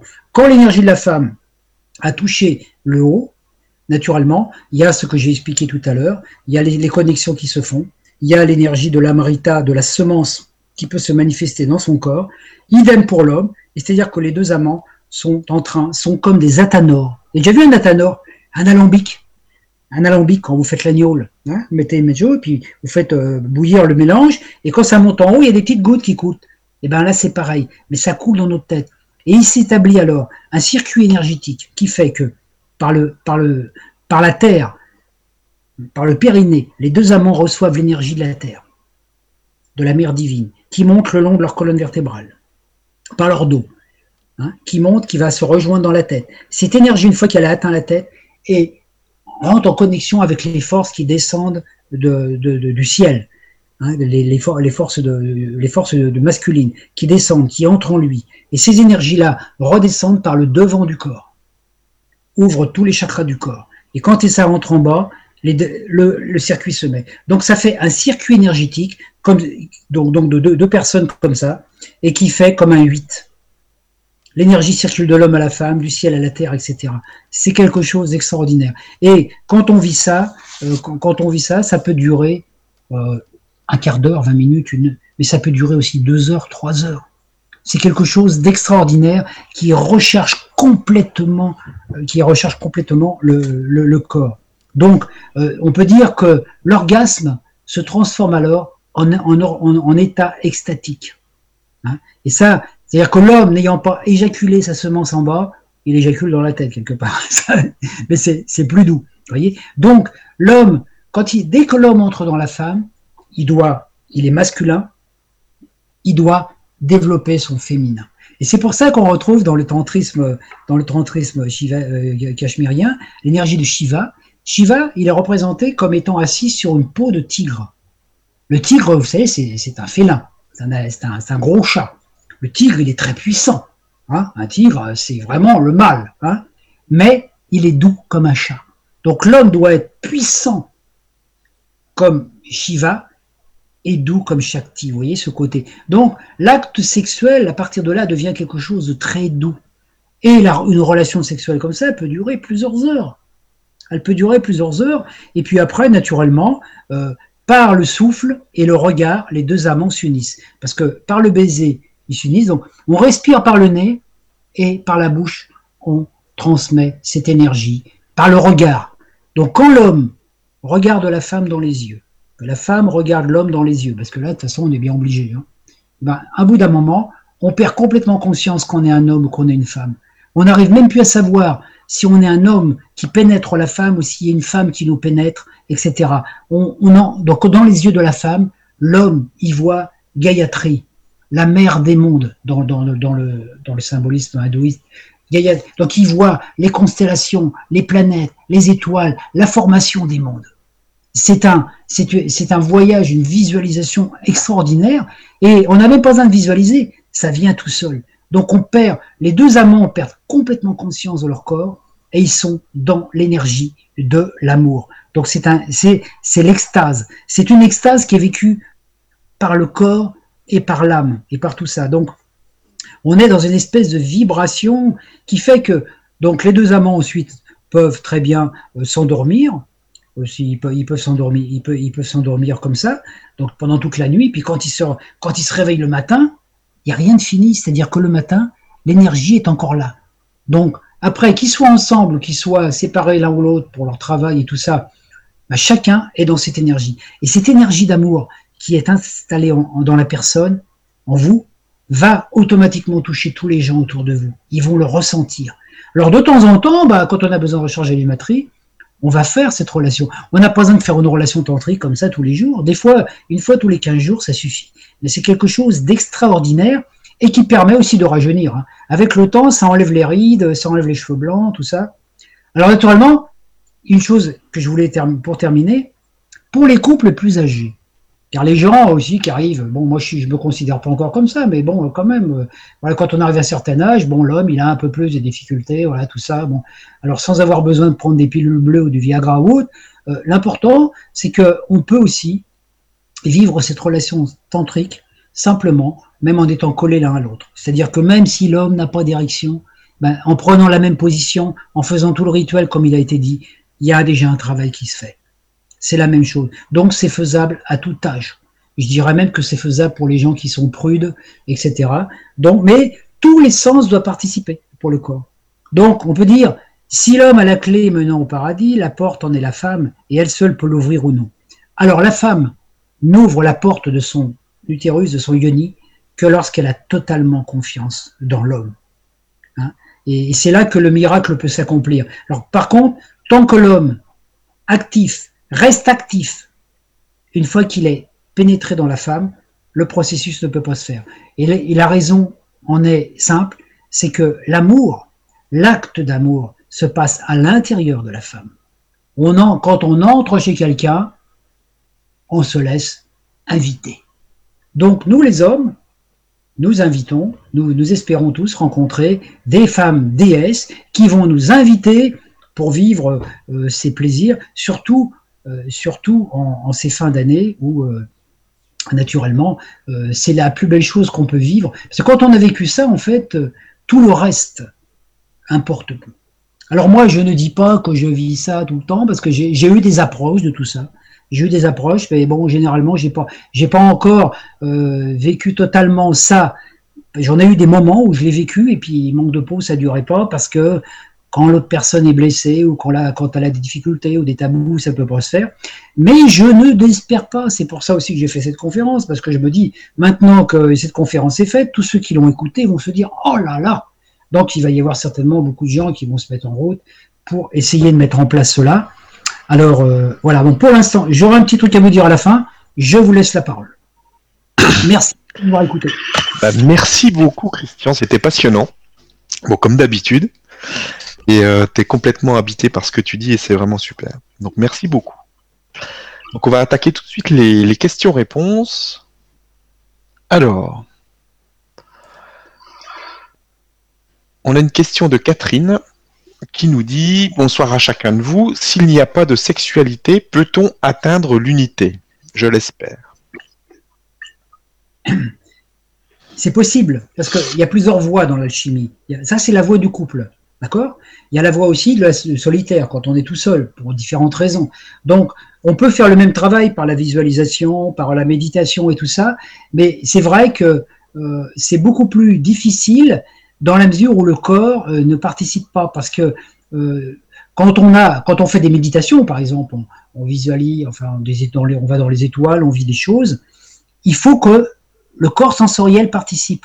Or, c'est très difficile de participer sensoriellement si le corps n'est pas stimulé au niveau des sens. Par exemple, quand on met de l'encens, déjà, ça nous stimule. C'est une stimulation sensorielle. Hein, par l'odorat. Après, euh, un massage, donc un massage peut nous apporter déjà cet état de paix. Mais si on vit seul et qu'on n'est jamais en contact avec les autres et qu'on travaille uniquement au niveau de sa kundalini pour faire monter l'énergie par, par les mantras, par différentes techniques, ça, peut se faire, mais c'est une voie qui est plus, comment dire, c'est un, c'est un petit peu plus difficile. Hein. Notamment, euh, euh, bon, dans le livre euh, de Tom Kenyon, le, le, manuscrit de Marie-Madeleine, c'est bien expliqué. Marie-Madeleine explique comment les gens qui vivent seuls peuvent le vivre. Alors, on a des périodes où on vit seul. Quand on vit seul, on doit se préparer à vivre cette union tantrique. C'est-à-dire quand on vit seul, on va faire ce travail réconciliation masculin, féminin, intérieur, jusqu'à temps qu'à l'avoir atteint. Une fois qu'on a atteint cette osmose, qu'on arrive à être heureux en étant seul, qu'on est créatif, qu'on vit une belle vie, etc., que notre vie nous suffit, on est dans un état on est dans un état extatique. À partir de là, il ne faut pas se fermer aux autres. Au contraire, il faut se dire, bon, maintenant, je suis ouvert à l'amour. Parce que c'est là qu'il peut y avoir une personne en parfaite affinité qui peut se manifester. Alors des fois, il y a des gens qui disent, oh ben moi, je vis tout seul, tout ça, comme ça, je suis pas embêté par l'autre qui va me dire ceci, cela. Et puis, euh, euh, moi, j'ai souffert, j'ai souffert suffisamment au niveau affectif, j'ai plus envie de vivre ça, j'ai envie de vivre ma spiritualité toute seule, tout seul, j'ai plus envie de j'ai plus envie de souffrir. C'est la peur de souffrir. Mais l'amour est aussi souffrance, mais la souffrance de l'amour nous amène à la transcendance. C'est-à-dire qu'en fait, euh, c'est une quand on donc quand on vit tout seul, c'est pour se nettoyer généralement. Quand on vit une relation avec quelqu'un et qu'elle se termine mal, on a des petits problèmes, on a des petits bobos, des petites blessures qui restent. Généralement, il faut à peu près plusieurs mois, même des fois vivre neuf mois tout seul pour pouvoir faire ce nettoyage. Une fois qu'on a nettoyé les batteries, qu'on a enlevé tous les traumatismes, il faut s'ouvrir et il ne faut jamais dire moi je ne tomberai plus jamais amoureux. Parce que vous voyez, moi j'ai vécu pas mal de choses quand même, et franchement, le, mon plus grand souhait c'est d'être amoureux à nouveau. Parce que c'est vraiment un état extraordinaire. Quand on est amoureux, tout nous paraît plus beau. Le soleil paraît plus brillant, les gens paraissent plus sympas, hein, la vie paraît plus simple.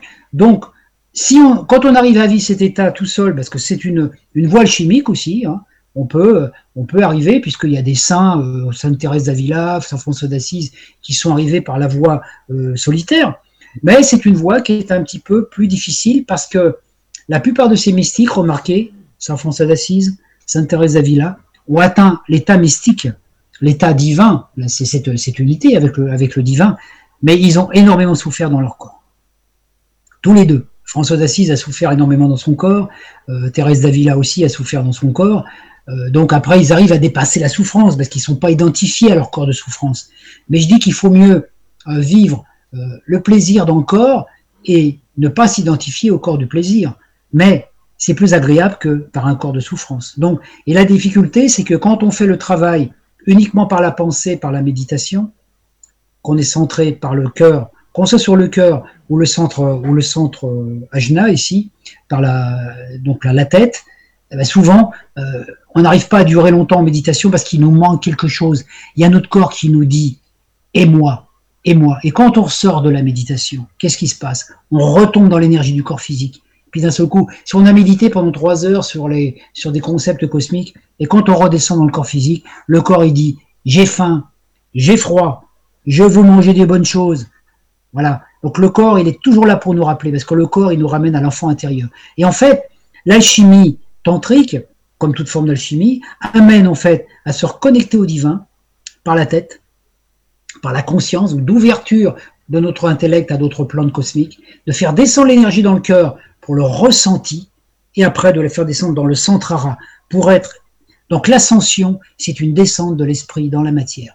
Je suis ici et maintenant dans mon corps, en pleine euh, harmonie avec tout ce que mon corps est. Donc mon corps est gros, petit, etc. Peu importe. Je suis en accord avec tous mes sens. Je ne rejette aucun de mes sens. Je ne rejette personne. J'apprécie tout ce que la vie m'offre. Je suis une incarnation du de la présence divine, mais j'ai accepté de descendre dans ce monde pour faire cette expérience à travers ce corps. Ce corps, qui est un corps qui a été falsifié quelque part par des programmes et tout ça, je peux le transformer, parce je peux le, transmuter en corps de lumière, parce que notre signe astrologique, notre ascendant astrologique détermine un peu nos signatures zodiacales, c'est cet archétype-là. Donc moi, par exemple, qui suis Verseau, j'ai je dois dans cette incarnation, j'ai choisi, dans m'incarnant dans ce corps de verso, j'ai choisi d'incarner l'archétype parfait du verso dans ce corps, à partir d'un corps qui apparaît imparfait. Parce que ce corps que l'on voit ou que je regarde dans la glace, c'est mon passé. Je ne suis pas ce corps. Je suis ce qui se dégage à travers ce corps. Donc voilà. Donc la voix, quand on est seul, on peut le vivre sans sexualité. C'est une autre voie. Euh, c'est une voie qui est que j'ai que j'ai pratiquée aussi, mais qui m'a pas amené à euh, transcender ce que je voulais transcender, c'est-à-dire cette chair. J'espère que ça répond à la question. Merci beaucoup. Oui, ça répond. Merci beaucoup. Question suivante, une question de Dominique qui nous dit Bonsoir Stéphane, Christian et tous. Que donne l'homosexualité, l'hétérosexualité, bisexualité face à la spiritualité? Merci. Bonne vibra à tous. Alors là, ça va être un peu compliqué parce que c'est un sujet qui fera toute une conférence. Hein. Il y a aussi l'énergie, les transsexuels, tout ça. Donc il faut voir une chose, c'est que quand on s'incarne sur cette terre, on s'incarne dans une polarité. Euh, quand on, est une femme, par exemple, euh, quand, on, est une femme, euh, tout ce qu'on pense en étant femme, tout ce qu'on peut imaginer par la pensée, va créer une espèce de banque mémoire dans l'invisible qui fera que quand on s'incarnera en tant qu'homme, on prendra cette forme. C'est-à-dire, euh, et, inversement pour les hommes. Moi, je suis un homme, tout ce que je pense, moi, toutes les images que j'ai aujourd'hui dans ma vie, des femmes, tout ce que j'imagine des femmes et tout ça, euh, les femmes qui sont comme ceci, sont comme cela, etc. Tout ce que j'imagine et que j'intériorise, quand je si je revenais m'incarner dans ma prochaine incarnation et que je prenais un corps de femme, tout ce que j'ai imaginé à partir de mon corps d'homme, je le vivrais dans mon corps de femme. Alors c'est plus difficile pour les femmes parce que les femmes sont l'incarnation vivante dans leur corps de ce qu'elles ont pensé quand elles étaient des hommes. Ça, j'en ai parlé dans mon article en détail, c'est très complexe, euh, c'est simple, et en même temps c'est complexe, je ne peux pas répondre en détail là parce que ça va prendre trop de temps. Par contre, simplement pour l'homosexualité et tout ça, il y a une chose qui est importante, c'est que j'ai parlé des polarités sexuelles tout à l'heure, hein, c'est que notre corps, le corps de l'homme est polarisé masculin et son éthérique féminin, enfin son éthérique féminin, etc. Donc j'ai parlé tout à l'heure des corps subtils. Il est évident que quand deux hommes sont ensemble, c'est deux corps qui sont de même nature, deux corps masculins et deux corps éthériques féminins. Donc automatiquement, ça n'empêche pas de vivre des choses, parce qu'on peut vivre des choses au niveau de l'amour humain, etc. Mais c'est beaucoup plus difficile d'atteindre la transcendance quand on est dans des énergies de même polarité. C'est plus complexe. Je dis pas que c'est pas possible, mais c'est plus complexe parce que l'homme qui va euh, qui va avoir des tendances, par exemple, plus féminines, plus yin, qui va être plus euh, dans l'homosexualité, dans, sa polarité féminine, automatiquement, euh, il peut avoir une tendance à rejeter son masculin. Et s'il rejette son masculin, il peut pas trouver son féminin. Donc il va le rechercher dans le compagnon qui est en face. Et comme on attire des gens qui se ressemblent, qui nous ressemblent, automatiquement, ça provoque un petit peu des interférences. Voilà. Donc en fait, on peut se dire, si on est venu sur cette terre, dans une incarnation, dans un corps, à, qui a une polarité, comme moi j'ai une polarité masculine, même si j'ai des fortes tendances euh, yin, féminines que je sens en moi, parce que j'ai toujours senti cette énergie en moi, eh ben, j'assume mon masculin et je vis mon masculin féminin dans mon intériorité. D'accord? Euh, dans, dans, cette osmose. À partir de là, euh, bon, c'est pas les gens qui, ont, qui ont, comment je vais dire, un excès, un excès d'une polarité ou d'une autre, hein, euh, vont automatiquement être euh, attirés peut-être par la, la, polarité opposée à leur corps. Mais la question est, si on s'est incarné dans cette vie sous une forme masculine ou féminine, c'est à partir de celle-là qu'on peut atteindre la transcendance. Donc, la, comment je veux dire, l'homosexualité, par exemple, c'est quelque chose qui n'est pas mal en soi. chacun est libre de vivre ce qu'il veut, mais je ne connais pas de pratiques euh, tantriques ou autres qui peuvent amener, hein, dans la pratique dont j'ai parlé tout à l'heure, dans le rituel, par exemple, d'union tantrique, euh, deux femmes ne peuvent pas le faire ensemble, puisqu'elles n'ont pas, il y en a une qui lui manque un, organe, hein, et puis deux hommes non plus parce que euh, il n'y a pas de. Alors après, bon, si on se fait opérer pour des raisons euh, de qu'on arrive à une énergie un petit peu transsexuelle, etc. C'est pareil. On, change les choses, mais c'est comme la chirurgie esthétique. On change que l'extérieur, mais ça ne résout pas le problème. Donc quelque part, ça complique un peu euh, les choses. Donc on peut vivre sa sexualité comme on veut. Par contre, quand on veut atteindre un, degré de, comment je vais dire, de, de transcendance, bah, c'est sûr qu'il faut aller plus, plus en, profondeur dans le travail, essayer de comprendre pourquoi euh, on a ces tendances euh, qui nous amènent à être attirés par le, par le sexe qui a la même polarité que nous. Voilà, je ne peux pas en dire plus parce que ça prendrait trop de temps, euh, peut-être un autre jour. Ok, donc on a une question maintenant de Joël qui nous dit bonsoir Christian, bonsoir Stéphane. Comment fait-on pour rencontrer son masculin féminin et attirer l'être aimé? Bah Déjà, je l'ai dit tout à l'heure, hein, quand on est un homme, il faut, il faut déjà euh, donc euh, se de poser la question est-ce que je suis vraiment l'incarnation du divin fait homme? Donc souvent, en tant qu'homme, des fois, on s'aperçoit euh, que on a des petites carences, des fois, on a tendance à être faible. Un homme, c'est quelqu'un qui est protecteur, quelqu'un qui est créateur. L'homme doit être pour la femme un chevalier, un prince charmant, quelqu'un en qui elle a totalement confiance. L'homme, la femme a besoin de la confiance de l'homme et de sa puissance. La femme a besoin de sentir sa puissance, mais pas que sa puissance virile, sa puissance plutôt énergétique. La virilité n'est pas n'a rien à voir avec la sexualité. La virilité, c'est l'homme qui s'affirme, qui dit je suis un mec. Hein. et, mais je suis un mec, mais en même temps je suis doux. Hein, d'accord? C'est un guerrier, mais pacifique. Hein, comme, dans. Voilà, donc, après, le féminin, bah, c'est l'autre côté, c'est le côté réceptif, aimant, euh, nourricier, euh, le côté tendre et doux de la femme euh, qui, peut apporter ça. Donc, quand on, dès l'instant qu'on qu'on a une polarité, donc c'est une c'est une dame qui a posé la question ou un qui a posé la question. Je oui, oui, c'est une femme. Oui, c'est Joël voilà. Donc Joël, Joël, voilà, bon bah, il faut que tu trouves ton homme masculin intérieur. Donc naturellement, si tu as des problèmes, et c'est ça la grosse problématique, quand on a des problèmes avec les hommes, par exemple, parce qu'on a vécu des choses un peu difficiles euh, dans notre vie euh, avec les hommes, le père, les, les différents euh, compagnons de vie, on a tendance à en vouloir aux hommes. Donc on en veut aux hommes. Donc après, on essaye de, quand on est dans des démarche spirituelle, on essaye de pardonner aux hommes je vais pardonner à mon père, je vais pardonner à celui qui m'a fait du mal, je vais, je vais pardonner à mes anciens amants, etc. Et puis quand on, quand on, est, quand, on est confronté à ces personnes, c'est-à-dire quand on les voit, ah, on s'aperçoit qu'on n'arrive pas à pardonner parce que l'image est là, c'est lui qui nous a fait du mal, c'est impossible. Alors en fait, le travail, est complètement différent. C'est pas aux hommes qu'il faut pardonner, c'est à son homme intérieur. Parce que si on vit dans une incarnation, une expérience qui nous amène à être, par exemple, en tant que femme, maltraitée par un homme, c'est parce que notre homme intérieur, dans une autre incarnation, a développé ce côté-là. Et on a choisi de s'incarner en tant que femme pour subir ce qu'on a pensé en tant qu'homme dans une autre vie. C'est-à-dire qu'on peut dire dans notre vie, on a été un peu macho, on a été un peu comme ces hommes. Quand on était dans l'incarnation d'homme, on a un peu été comme ces hommes qui nous ont fait du mal, et on a dit, bon, ce coup-ci, je vais prendre un corps de femme, comme ça, je vais voir de l'autre côté ce que ça donne. Hein? Tout créateur est impliqué dans sa création. À chaque fois qu'on fait subir quelque chose à quelqu'un, on vient dans une autre vie pour expérimenter le contraire. C'est pas une question de punition, c'est simplement une question d'expérimentation je crée une marionnette, je maltraite la marionnette, dans ma vie suivante, je viens pour être la marionnette, pouvoir dire qu'est-ce que ça fait d'être maltraité?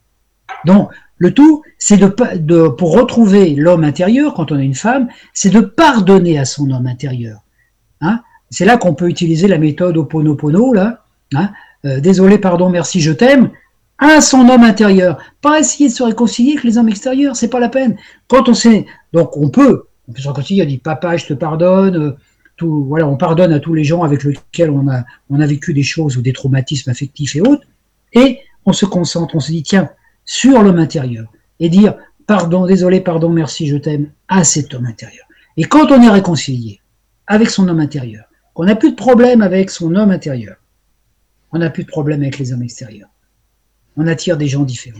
Parce qu'on on ne projette plus sur les relations qu'on a avec les hommes un voile qui fait qu'on croit qu'ils sont comme ceci ou comme cela. Hein, comme on dit des fois, oh, tous les hommes sont des salauds, ou les hommes qui peuvent dire, toutes les femmes sont des salopes, etc.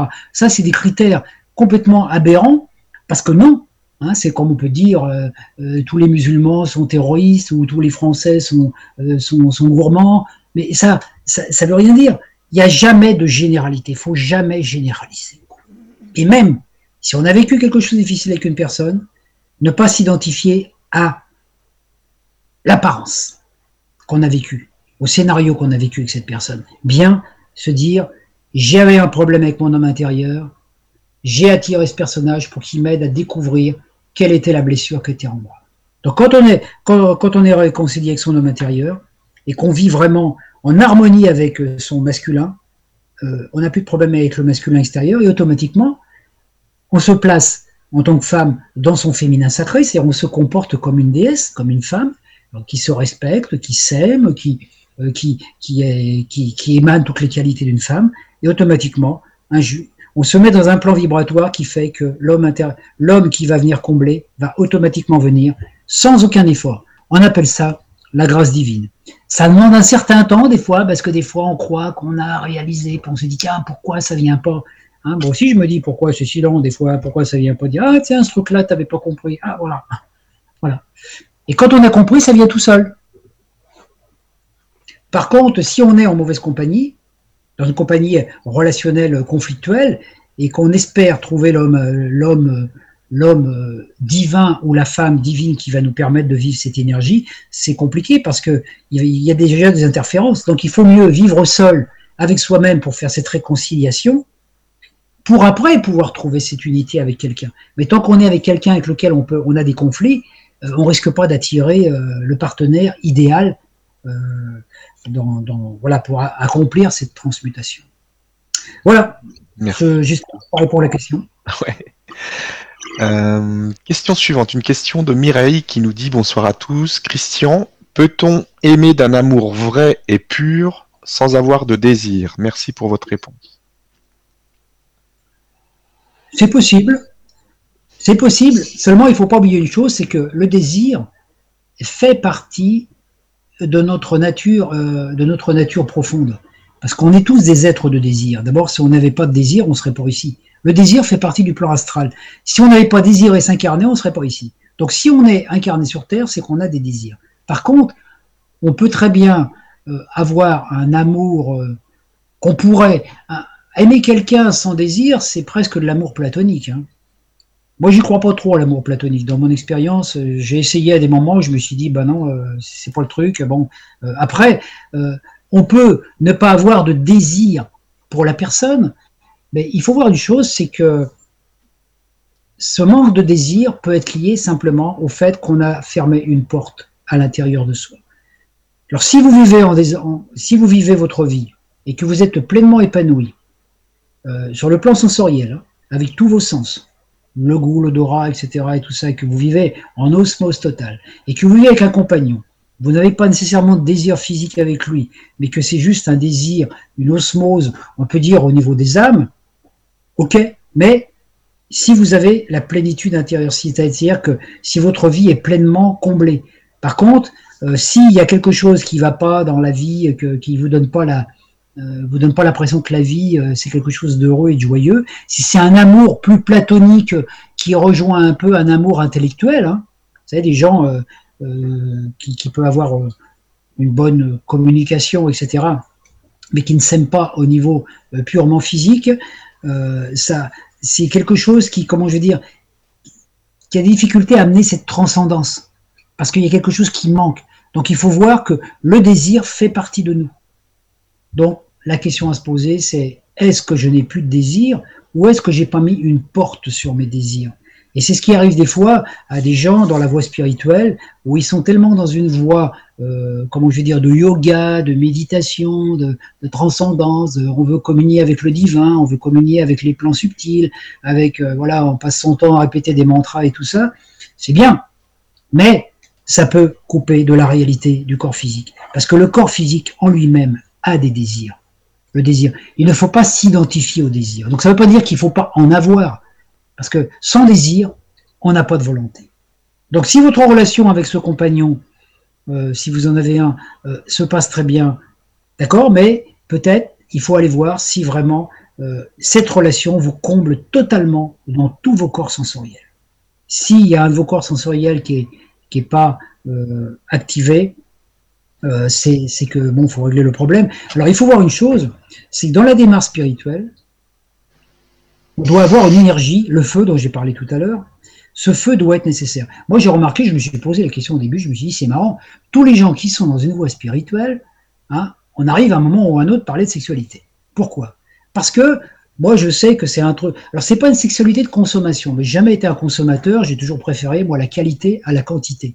Mais c'est vrai que des fois, je me disais, puis là, je médite, mais là, j'ai des désirs sexuels. Ça m'est même arrivé d'avoir un désir sexuel une fois pendant une conférence euh, où il y avait 1000 personnes. J'étais assis, puis d'un seul coup, il y a une bouffée qui est montée. Je dis, vraiment, pourquoi j'ai un désir maintenant? Ça n'avait rien à voir. Pourquoi? Parce que le sexe et les organes sexuels n'obéissent pas à la conscience. On ne peut pas un homme qui, par exemple, va se mettre à avoir une, une, débandade sexuelle, a beau essayer de se concentrer, allez, relève-toi, relève-toi, relève-toi, il peut essayer, il n'y arrive pas. Le sexe, il n'en fait qu'à sa tête. Il appartient, il participe au corps, mais il n'appartient pas au corps. Il a une conscience propre. Là, je ne peux pas en parler en détail, donc prendre conscience que le sexe, il n'en fait qu'à sa tête. Donc à partir de là, quand on rentre dans une démarche spirituelle, et moi, c'est ce qui m'arrive au début, dans ma démarche spirituelle, à un moment, j'ai occulté complètement la sexualité. J'ai dit, non, non, je voulais, je voulais transmuter mes énergies, donc voilà, plus d'énergie sexuelle. Euh, ma compagne de l'époque, elle faisait un peu la tête. D'abord, on s'est séparés après parce qu'elle disait, ah bah non, plus qu'une balinée, plus rien, plus d'échauffement, méditation. Je médite. je méditais au lieu de, au lieu d'avoir des relations sexuelles. Alors naturellement, euh, mais je sentais bien qu'à des moments, quand j'arrêtais de méditer, que j'avais euh, mon petit mon, popole, comme on dit, qui commençait à se réveiller, puis qui me disait Et moi, et moi Et puis bon, de temps en temps, j'avais quand même des trucs, des, pulsions que je maîtrisais par le mental. Par le mental, je lui disais, voilà, où j'essayais de le calmer. Voilà, quand, quand la sexualité se réveillait, ben, je lisais un livre, un livre sur l'alchimie, des trucs vachement complexes comme ça, quoi. Et puis dès, dès que je reposais le bouquin, ça revenait. C'est le truc. Donc, à un moment, et je me suis aperçu que en étudiant et puis en parlant un petit peu avec des gens spirituels, que les gens qui font des démarches spirituelles sont toujours des gens qui ont une forte sexualité. Parce que la sexualité fait partie du désir. Et c'est le désir de s'extirper du monde de l'illusion qui nous donne la capacité d'entamer chemin. Parce que le chemin spirituel, c'est pas un chemin facile. C'est un chemin qui va à contresens. C'est difficile, des fois, de quitter son métier, de quitter des gens, de faire un de travail, de, d'arrêter de manger de la viande, d'arrêter plein de choses qu'on aimait, par exemple, Bon, ça demande un effort. Et pour cet effort, il faut de l'énergie. Et l'énergie, seul le désir. Donc seul le désir de Dieu peut nous aider à nous transcender. Mais si on n'a pas de désir, bah, on reste au premier étage et, et, on reste. Et moi, j'ai remarqué que les gens qui avaient pas, qui avaient par exemple complètement occulté leur libido, pour des raisons euh, tabous, croyances ou autres, bah, ils sont pas dans les démarches spirituelles. Hein. ils sont, euh, ils vont dans les églises, ils vont prier le dimanche, et puis ils vont à la messe de temps en temps, ou ils font des trucs. Euh, ils sont vraiment. je, ne dis pas que tous les gens qui vont à la messe sont comme ça, attention. Hein, mais je dis que c'est des gens qui sont un petit peu légumes ils sont là, puis leur petite vie pépère, ils ont une petite vie pépère, un petit boulot pépère, et puis voilà, une petite vie, euh, ils rentrent chez eux, ils mettent les pantoufles ils regardent la télé, voilà. Mais voilà, parce qu'ils n'ont plus de désir. La vie est automatiquement stimulante pour le désir. Donc, j'espère que ça répond à mes questions. Merci beaucoup. Allez, on va encore en prendre une ou deux, et puis. Euh, alors, on a une question de Yves. Il a eu du mal à la poser, donc je vais, il s'y est repris à plusieurs fois, donc je vais la poser parce qu'il a, il, a mis des efforts. Alors, quel impact sur la vie spirituelle y a-t-il à regarder des films pornographiques ou pour les personnes ayant des mœurs légers qui pratiquent le libertinage ou autre sexualité non conventionnelle Belle soirée. Alors là, je vais te répondre, je vais te répondre, d'une façon très, euh, très expérimentale, parce que quand j'ai fait cette expérience-là d'aller voir sur des sites, naturellement, je me suis inscrit sur des sites et je suis pas tombé sur que je suis pas que tombé sur des sites spirituels, n'est-ce pas? Donc j'ai eu d'un seul coup, je me suis retrouvé sur un site avec des informations, des trucs. Tiens, j'ai cliqué, ah, j'ai eu des vidéos. Donc j'avoue avoir regardé certaines vidéos euh, qui, étaient des vidéos bah, de, cul, quoi, carrément. C'est Et en fait, tout dépend. Hein, de ce qu'on ça, peut être intéressant dans le sens où, en regardant ces choses-là, ces, vidéos par exemple, ou ces histoires de, de cul, là, regardez qu'est-ce que ça nous fait à l'intérieur, qu'est-ce que ça réveille en nous? Et moi, j'avais déjà fait une expérience comme ça il y a très longtemps, un petit peu différente. Avec le, maître Omra Mikhail Ivanov, nous avait dit à un moment les hommes qui voulaient transcender leur sexualité, ils allaient aussi, il fallait qu'ils aillent sur les plages. Et puis qu'ils regardent aussi les femmes, qu'ils aillent peut-être même dans les camps naturistes voir les femmes nues. Regardez, qu'est-ce que ça vous fait de regarder des familles Et moi, à un moment, j'ai vécu au Québec où là-bas, il y a pas mal de bars où il y a des femmes topless. J'allais là-bas pour regarder. Donc j'avais mes bouquins spirituels, je lisais, et j'allais dans les bars topless pour regarder ces femmes et pour voir qu'est-ce que ça me faisait. Qu'est-ce que ça suscitait en moi? Est-ce que ça réveillait ma libido? Est-ce que ça me donnait envie de, est-ce que ça me donnait des idées lubriques, etc. Ben, je me suis aperçu que non. À l'époque, non, c'était. Mais j'aimais voir ces femmes qui étaient belles, qui était là, qui venait nous servir, qui était gentil, c'était sympa. Donc, c'était une espèce de transcendance. Ça me permettait d'oser voir les choses. Donc, voilà, euh, d'oser voir les choses. Donc, on, peut dire quelque part que même si on va dans une boîte de striptease, par exemple, et qu'on voit des gens, euh, voilà, des femmes nues qui se dénudent devant nous, bah, on regarde simplement. C'est pas l'acte en lui-même qui va déterminer ce qu'on est, c'est qu'est-ce que ça suscite en nous Naturellement, si ça suscite des désirs euh, pornographiques, etc. et tout, c'est qu'il y a une partie de notre libido qui est prisonnier du monde de, la, basse sexualité. Hein. Mais ça permet, moi je dis, ça permet de faire le point. Et on ne peut connaître les choses qu'en les vivant. Donc quelque part, moi j'ai fait des expériences à des moments, euh, j'étais dans des camps naturistes parce que j'étais vachement mal à l'aise avec mon corps, je n'osais pas me regarder dans la glace parce que je me trouvais moche, etc. Et j'ai quand même osé aller dans des camps naturistes. Bah, dans les camps naturistes, quand les gens sont tous à poil toute la journée, qu'on voit ça tout le temps, bah, au bout d'un moment, on finit par plus, plus les voir. Il n'y a plus rien qui dérange. Donc, par contre, si on voit, oh là là, dans le camp naturiste, il y a des organes sexuels, on voit des seins, on voit des machins, des trucs, bah, voilà, hein, euh, on, est perturbé par ça. Et il y a une fille que j'affectionne beaucoup, qui est Julie Morin, qui est une Canadienne qui, travaille beaucoup sur le tantrisme. Il y a plein de vidéos sur elle. elle est en train de créer au Canada un camp naturiste. Alors elle expliquait justement, elle dit dans les, les camps naturistes, les hommes, euh, c'est très mal vu que les hommes, ils se mettent à avoir une érection. Or, et moi j'ai expérimenté la chose, on peut très bien avoir une érection en croisant une femme alors qu'on est en train de penser à autre chose. Les femmes pensent Ah, ça y est, il a des idées libidineuses. Non, on peut très bien être en train de lire un livre spirituel, croiser une femme, la regarder, sans penser, continuer à lire, puis un seul coup, hop, on va avoir une érection. Parce que le corps, il a ses, correspondances vibratoires. À partir de là, dans les camps naturistes, quand on est nu et qu'un homme a une érection, ah, c'est très très mal vu. Eh ben, Julie Morin a dit que non. A dit qu'elle, elle est en train de créer un connaturiste. Voilà. Tu as une érection, ben, tant mieux. Tu te fais masser, tu as une érection, tu en as une, ben voilà, tu la vois. Et puis au bout d'un moment, ça se passe. Donc, c'est une question de point de vue. C'est une question d'observateur. Naturellement, ça ne veut pas dire qu'il faut regarder des, des, des, vidéos porno toute la journée. De toute façon, on se lasse très vite parce que euh, faut reconnaître qu'elles se ressemblent un peu toutes quand même. Hein. Mais il faut oser. Et c'est vrai que moi, je me suis dit, est-ce que je vais oser dire en conférence que j'ai été, que j'ai vu des vidéos de porno sur Internet etc. Oui, j'en ai regardé quelques-unes parce que je me suis dit, tiens, ça me permet euh, de, ça me permet de voir et puis de dire, tiens, où j'en suis. Donc c'est un petit peu la même chose. À partir de là, le libertinage, c'est un petit peu pareil. Hein. Si on veut voir si on a des tendances libertines, etc., eh ben, si on fait une expérience dans une, dans une relation de libertinage, on voit, on voit, ça nous permet de faire le, comment je veux dire, le, de faire le point. Il faut toujours se placer dans le point de l'observateur, non plus de l'acteur. C'est le travail de la conscience. Hein. Comme Shiva, voilà, qui observe. Donc là, c'est pareil. On voit, on se dit, oui, ok. Hein. Voilà.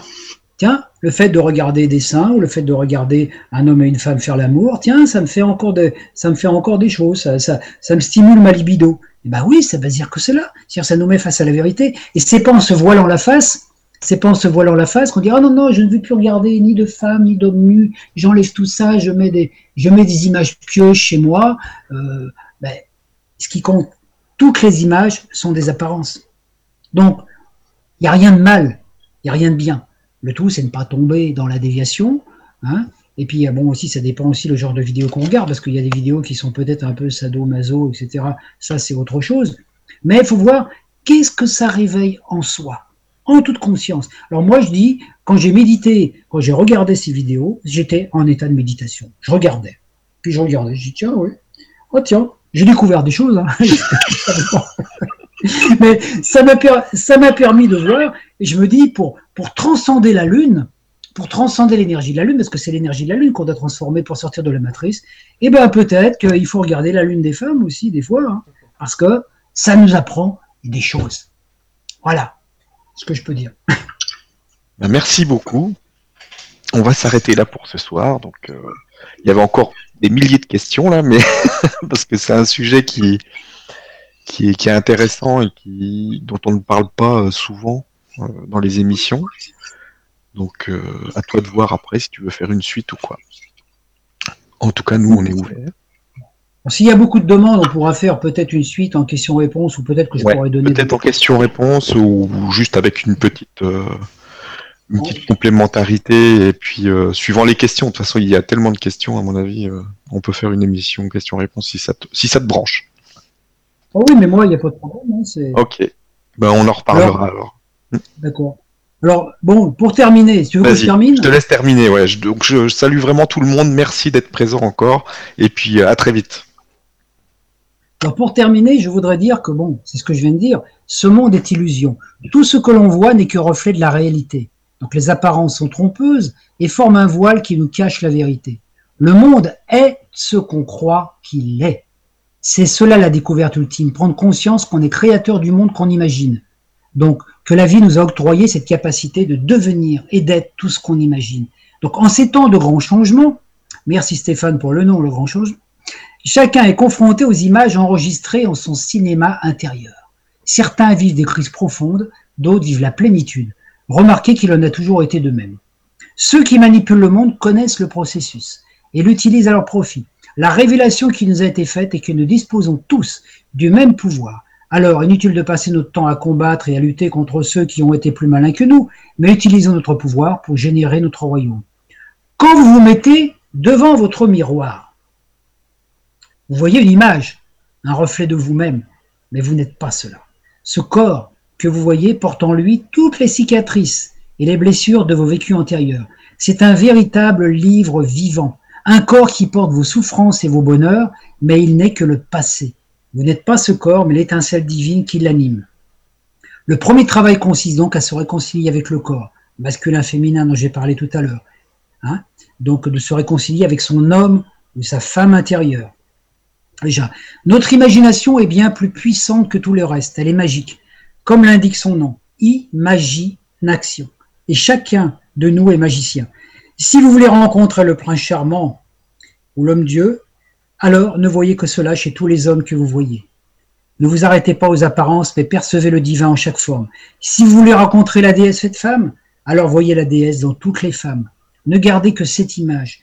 Oubliez tous les traumatismes et les ombres, et voyez au-delà des apparences et souvenirs.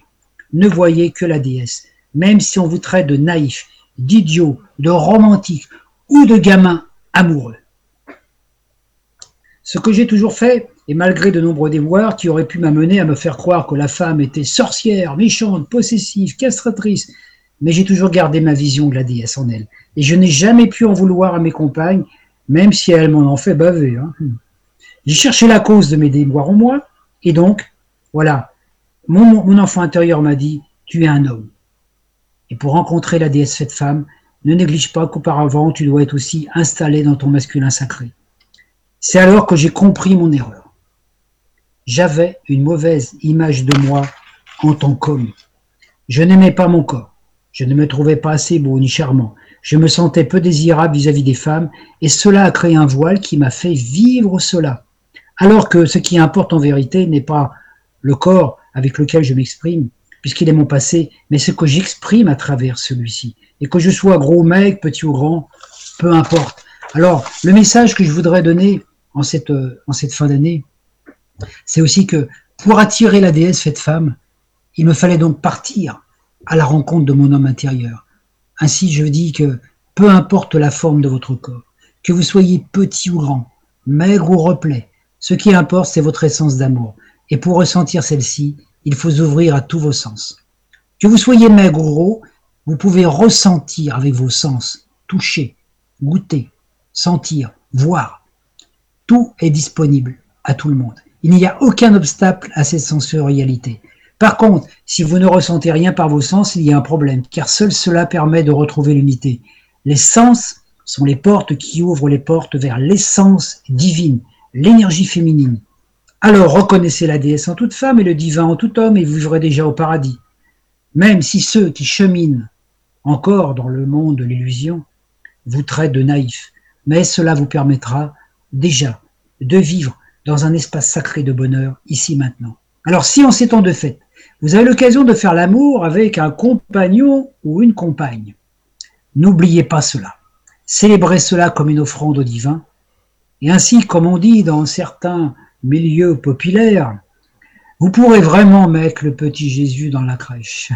Et cela changera toute votre existence, car chaque jour sera Noël. Voilà ce que je voulais dire pour terminer cet exposé. Merci beaucoup. Merci à tous et à toutes de m'avoir écouté. Et si vous avez des questions, bah, voyez avec Stéphane, peut-être qu'on pourra faire une autre conférence. Et puis petit à petit, je diffuserai aussi cela sur mon blog sous forme d'un dossier. Merci beaucoup. À très vite.